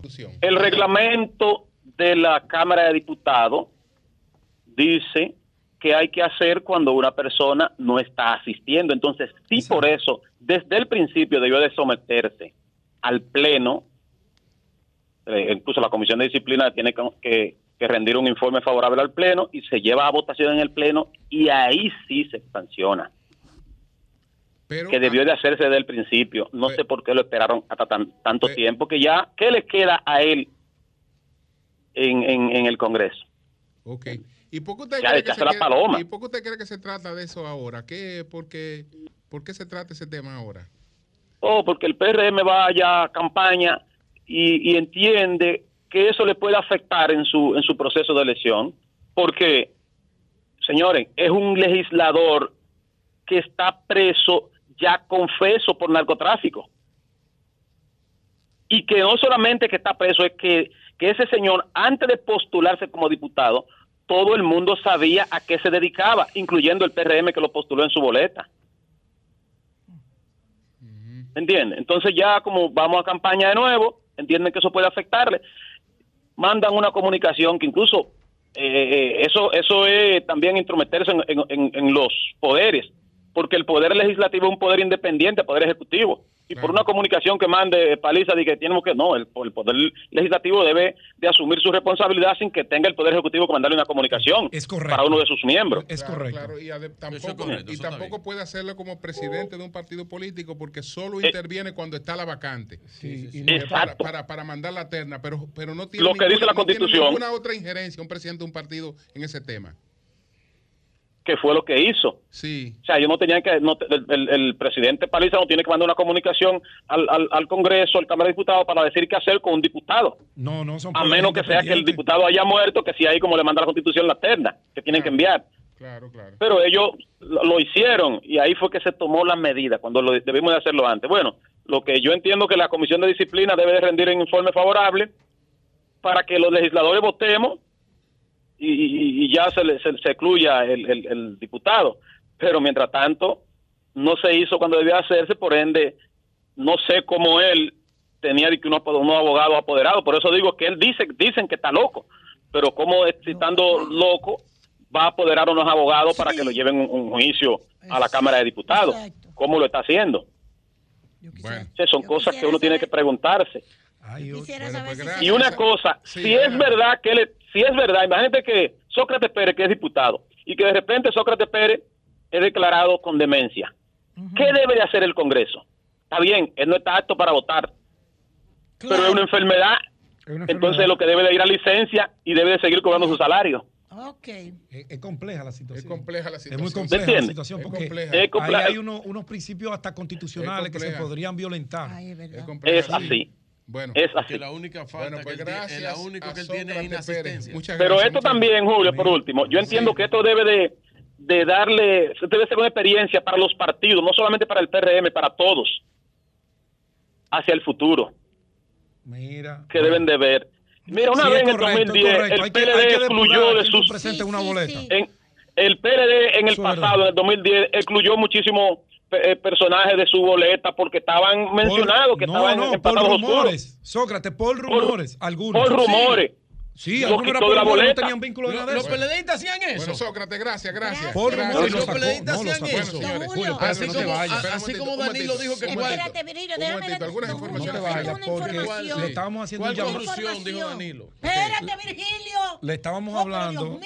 No vamos a entrar en ese debate ahora, Virgilio. Ah, no, porque si no te conviene. el próximo Ah, viernes. Informaciones, señores. Informaciones para irnos. Perdón, nosotros estábamos haciéndole un llamado al señor Franklin García Fermín, Sí. que está muy activo en un movimiento político para la reelección Sí, con todo su derecho. Con todo su derecho. Bueno, a los padres, familiares de los becarios, vayan el lunes, el viernes 27, no, viernes no, mañana, mañana 27, es viernes 28, a, ahí al Supermercado Nacional, que él tiene una peña con un grupo de gente No, que le está pidiéndole no. el apoyo para su proyecto político para que ahí hablen con él del tema de las becas. Como él no va al ministerio y no se entera lo que está pasando, vayan ahí y hablen con ¿A él a ver si resuelve el tema. ¿A dónde la peña? Ahí en la 27 de febrero, un supermercado. te lo Mire, por favor, oigan esto. ¿Verdad? Porque El comunicador para que Genaro, resolvamos eso. el comunicador Genaro García desde Boca Chica Sí. quiere que se entere la gente de Boca Chica que mañana jueves hay una vista pública de recuperación de los terrenos del ingenio Boca Chica, donde una comisión de la Cámara de Diputados estará mañana jueves en Andrés Boca Chica. Busquen la hora y todo esto, que él quiere que estén presentes los, las personas de Boca Chica mañana jueves. ¿Ok?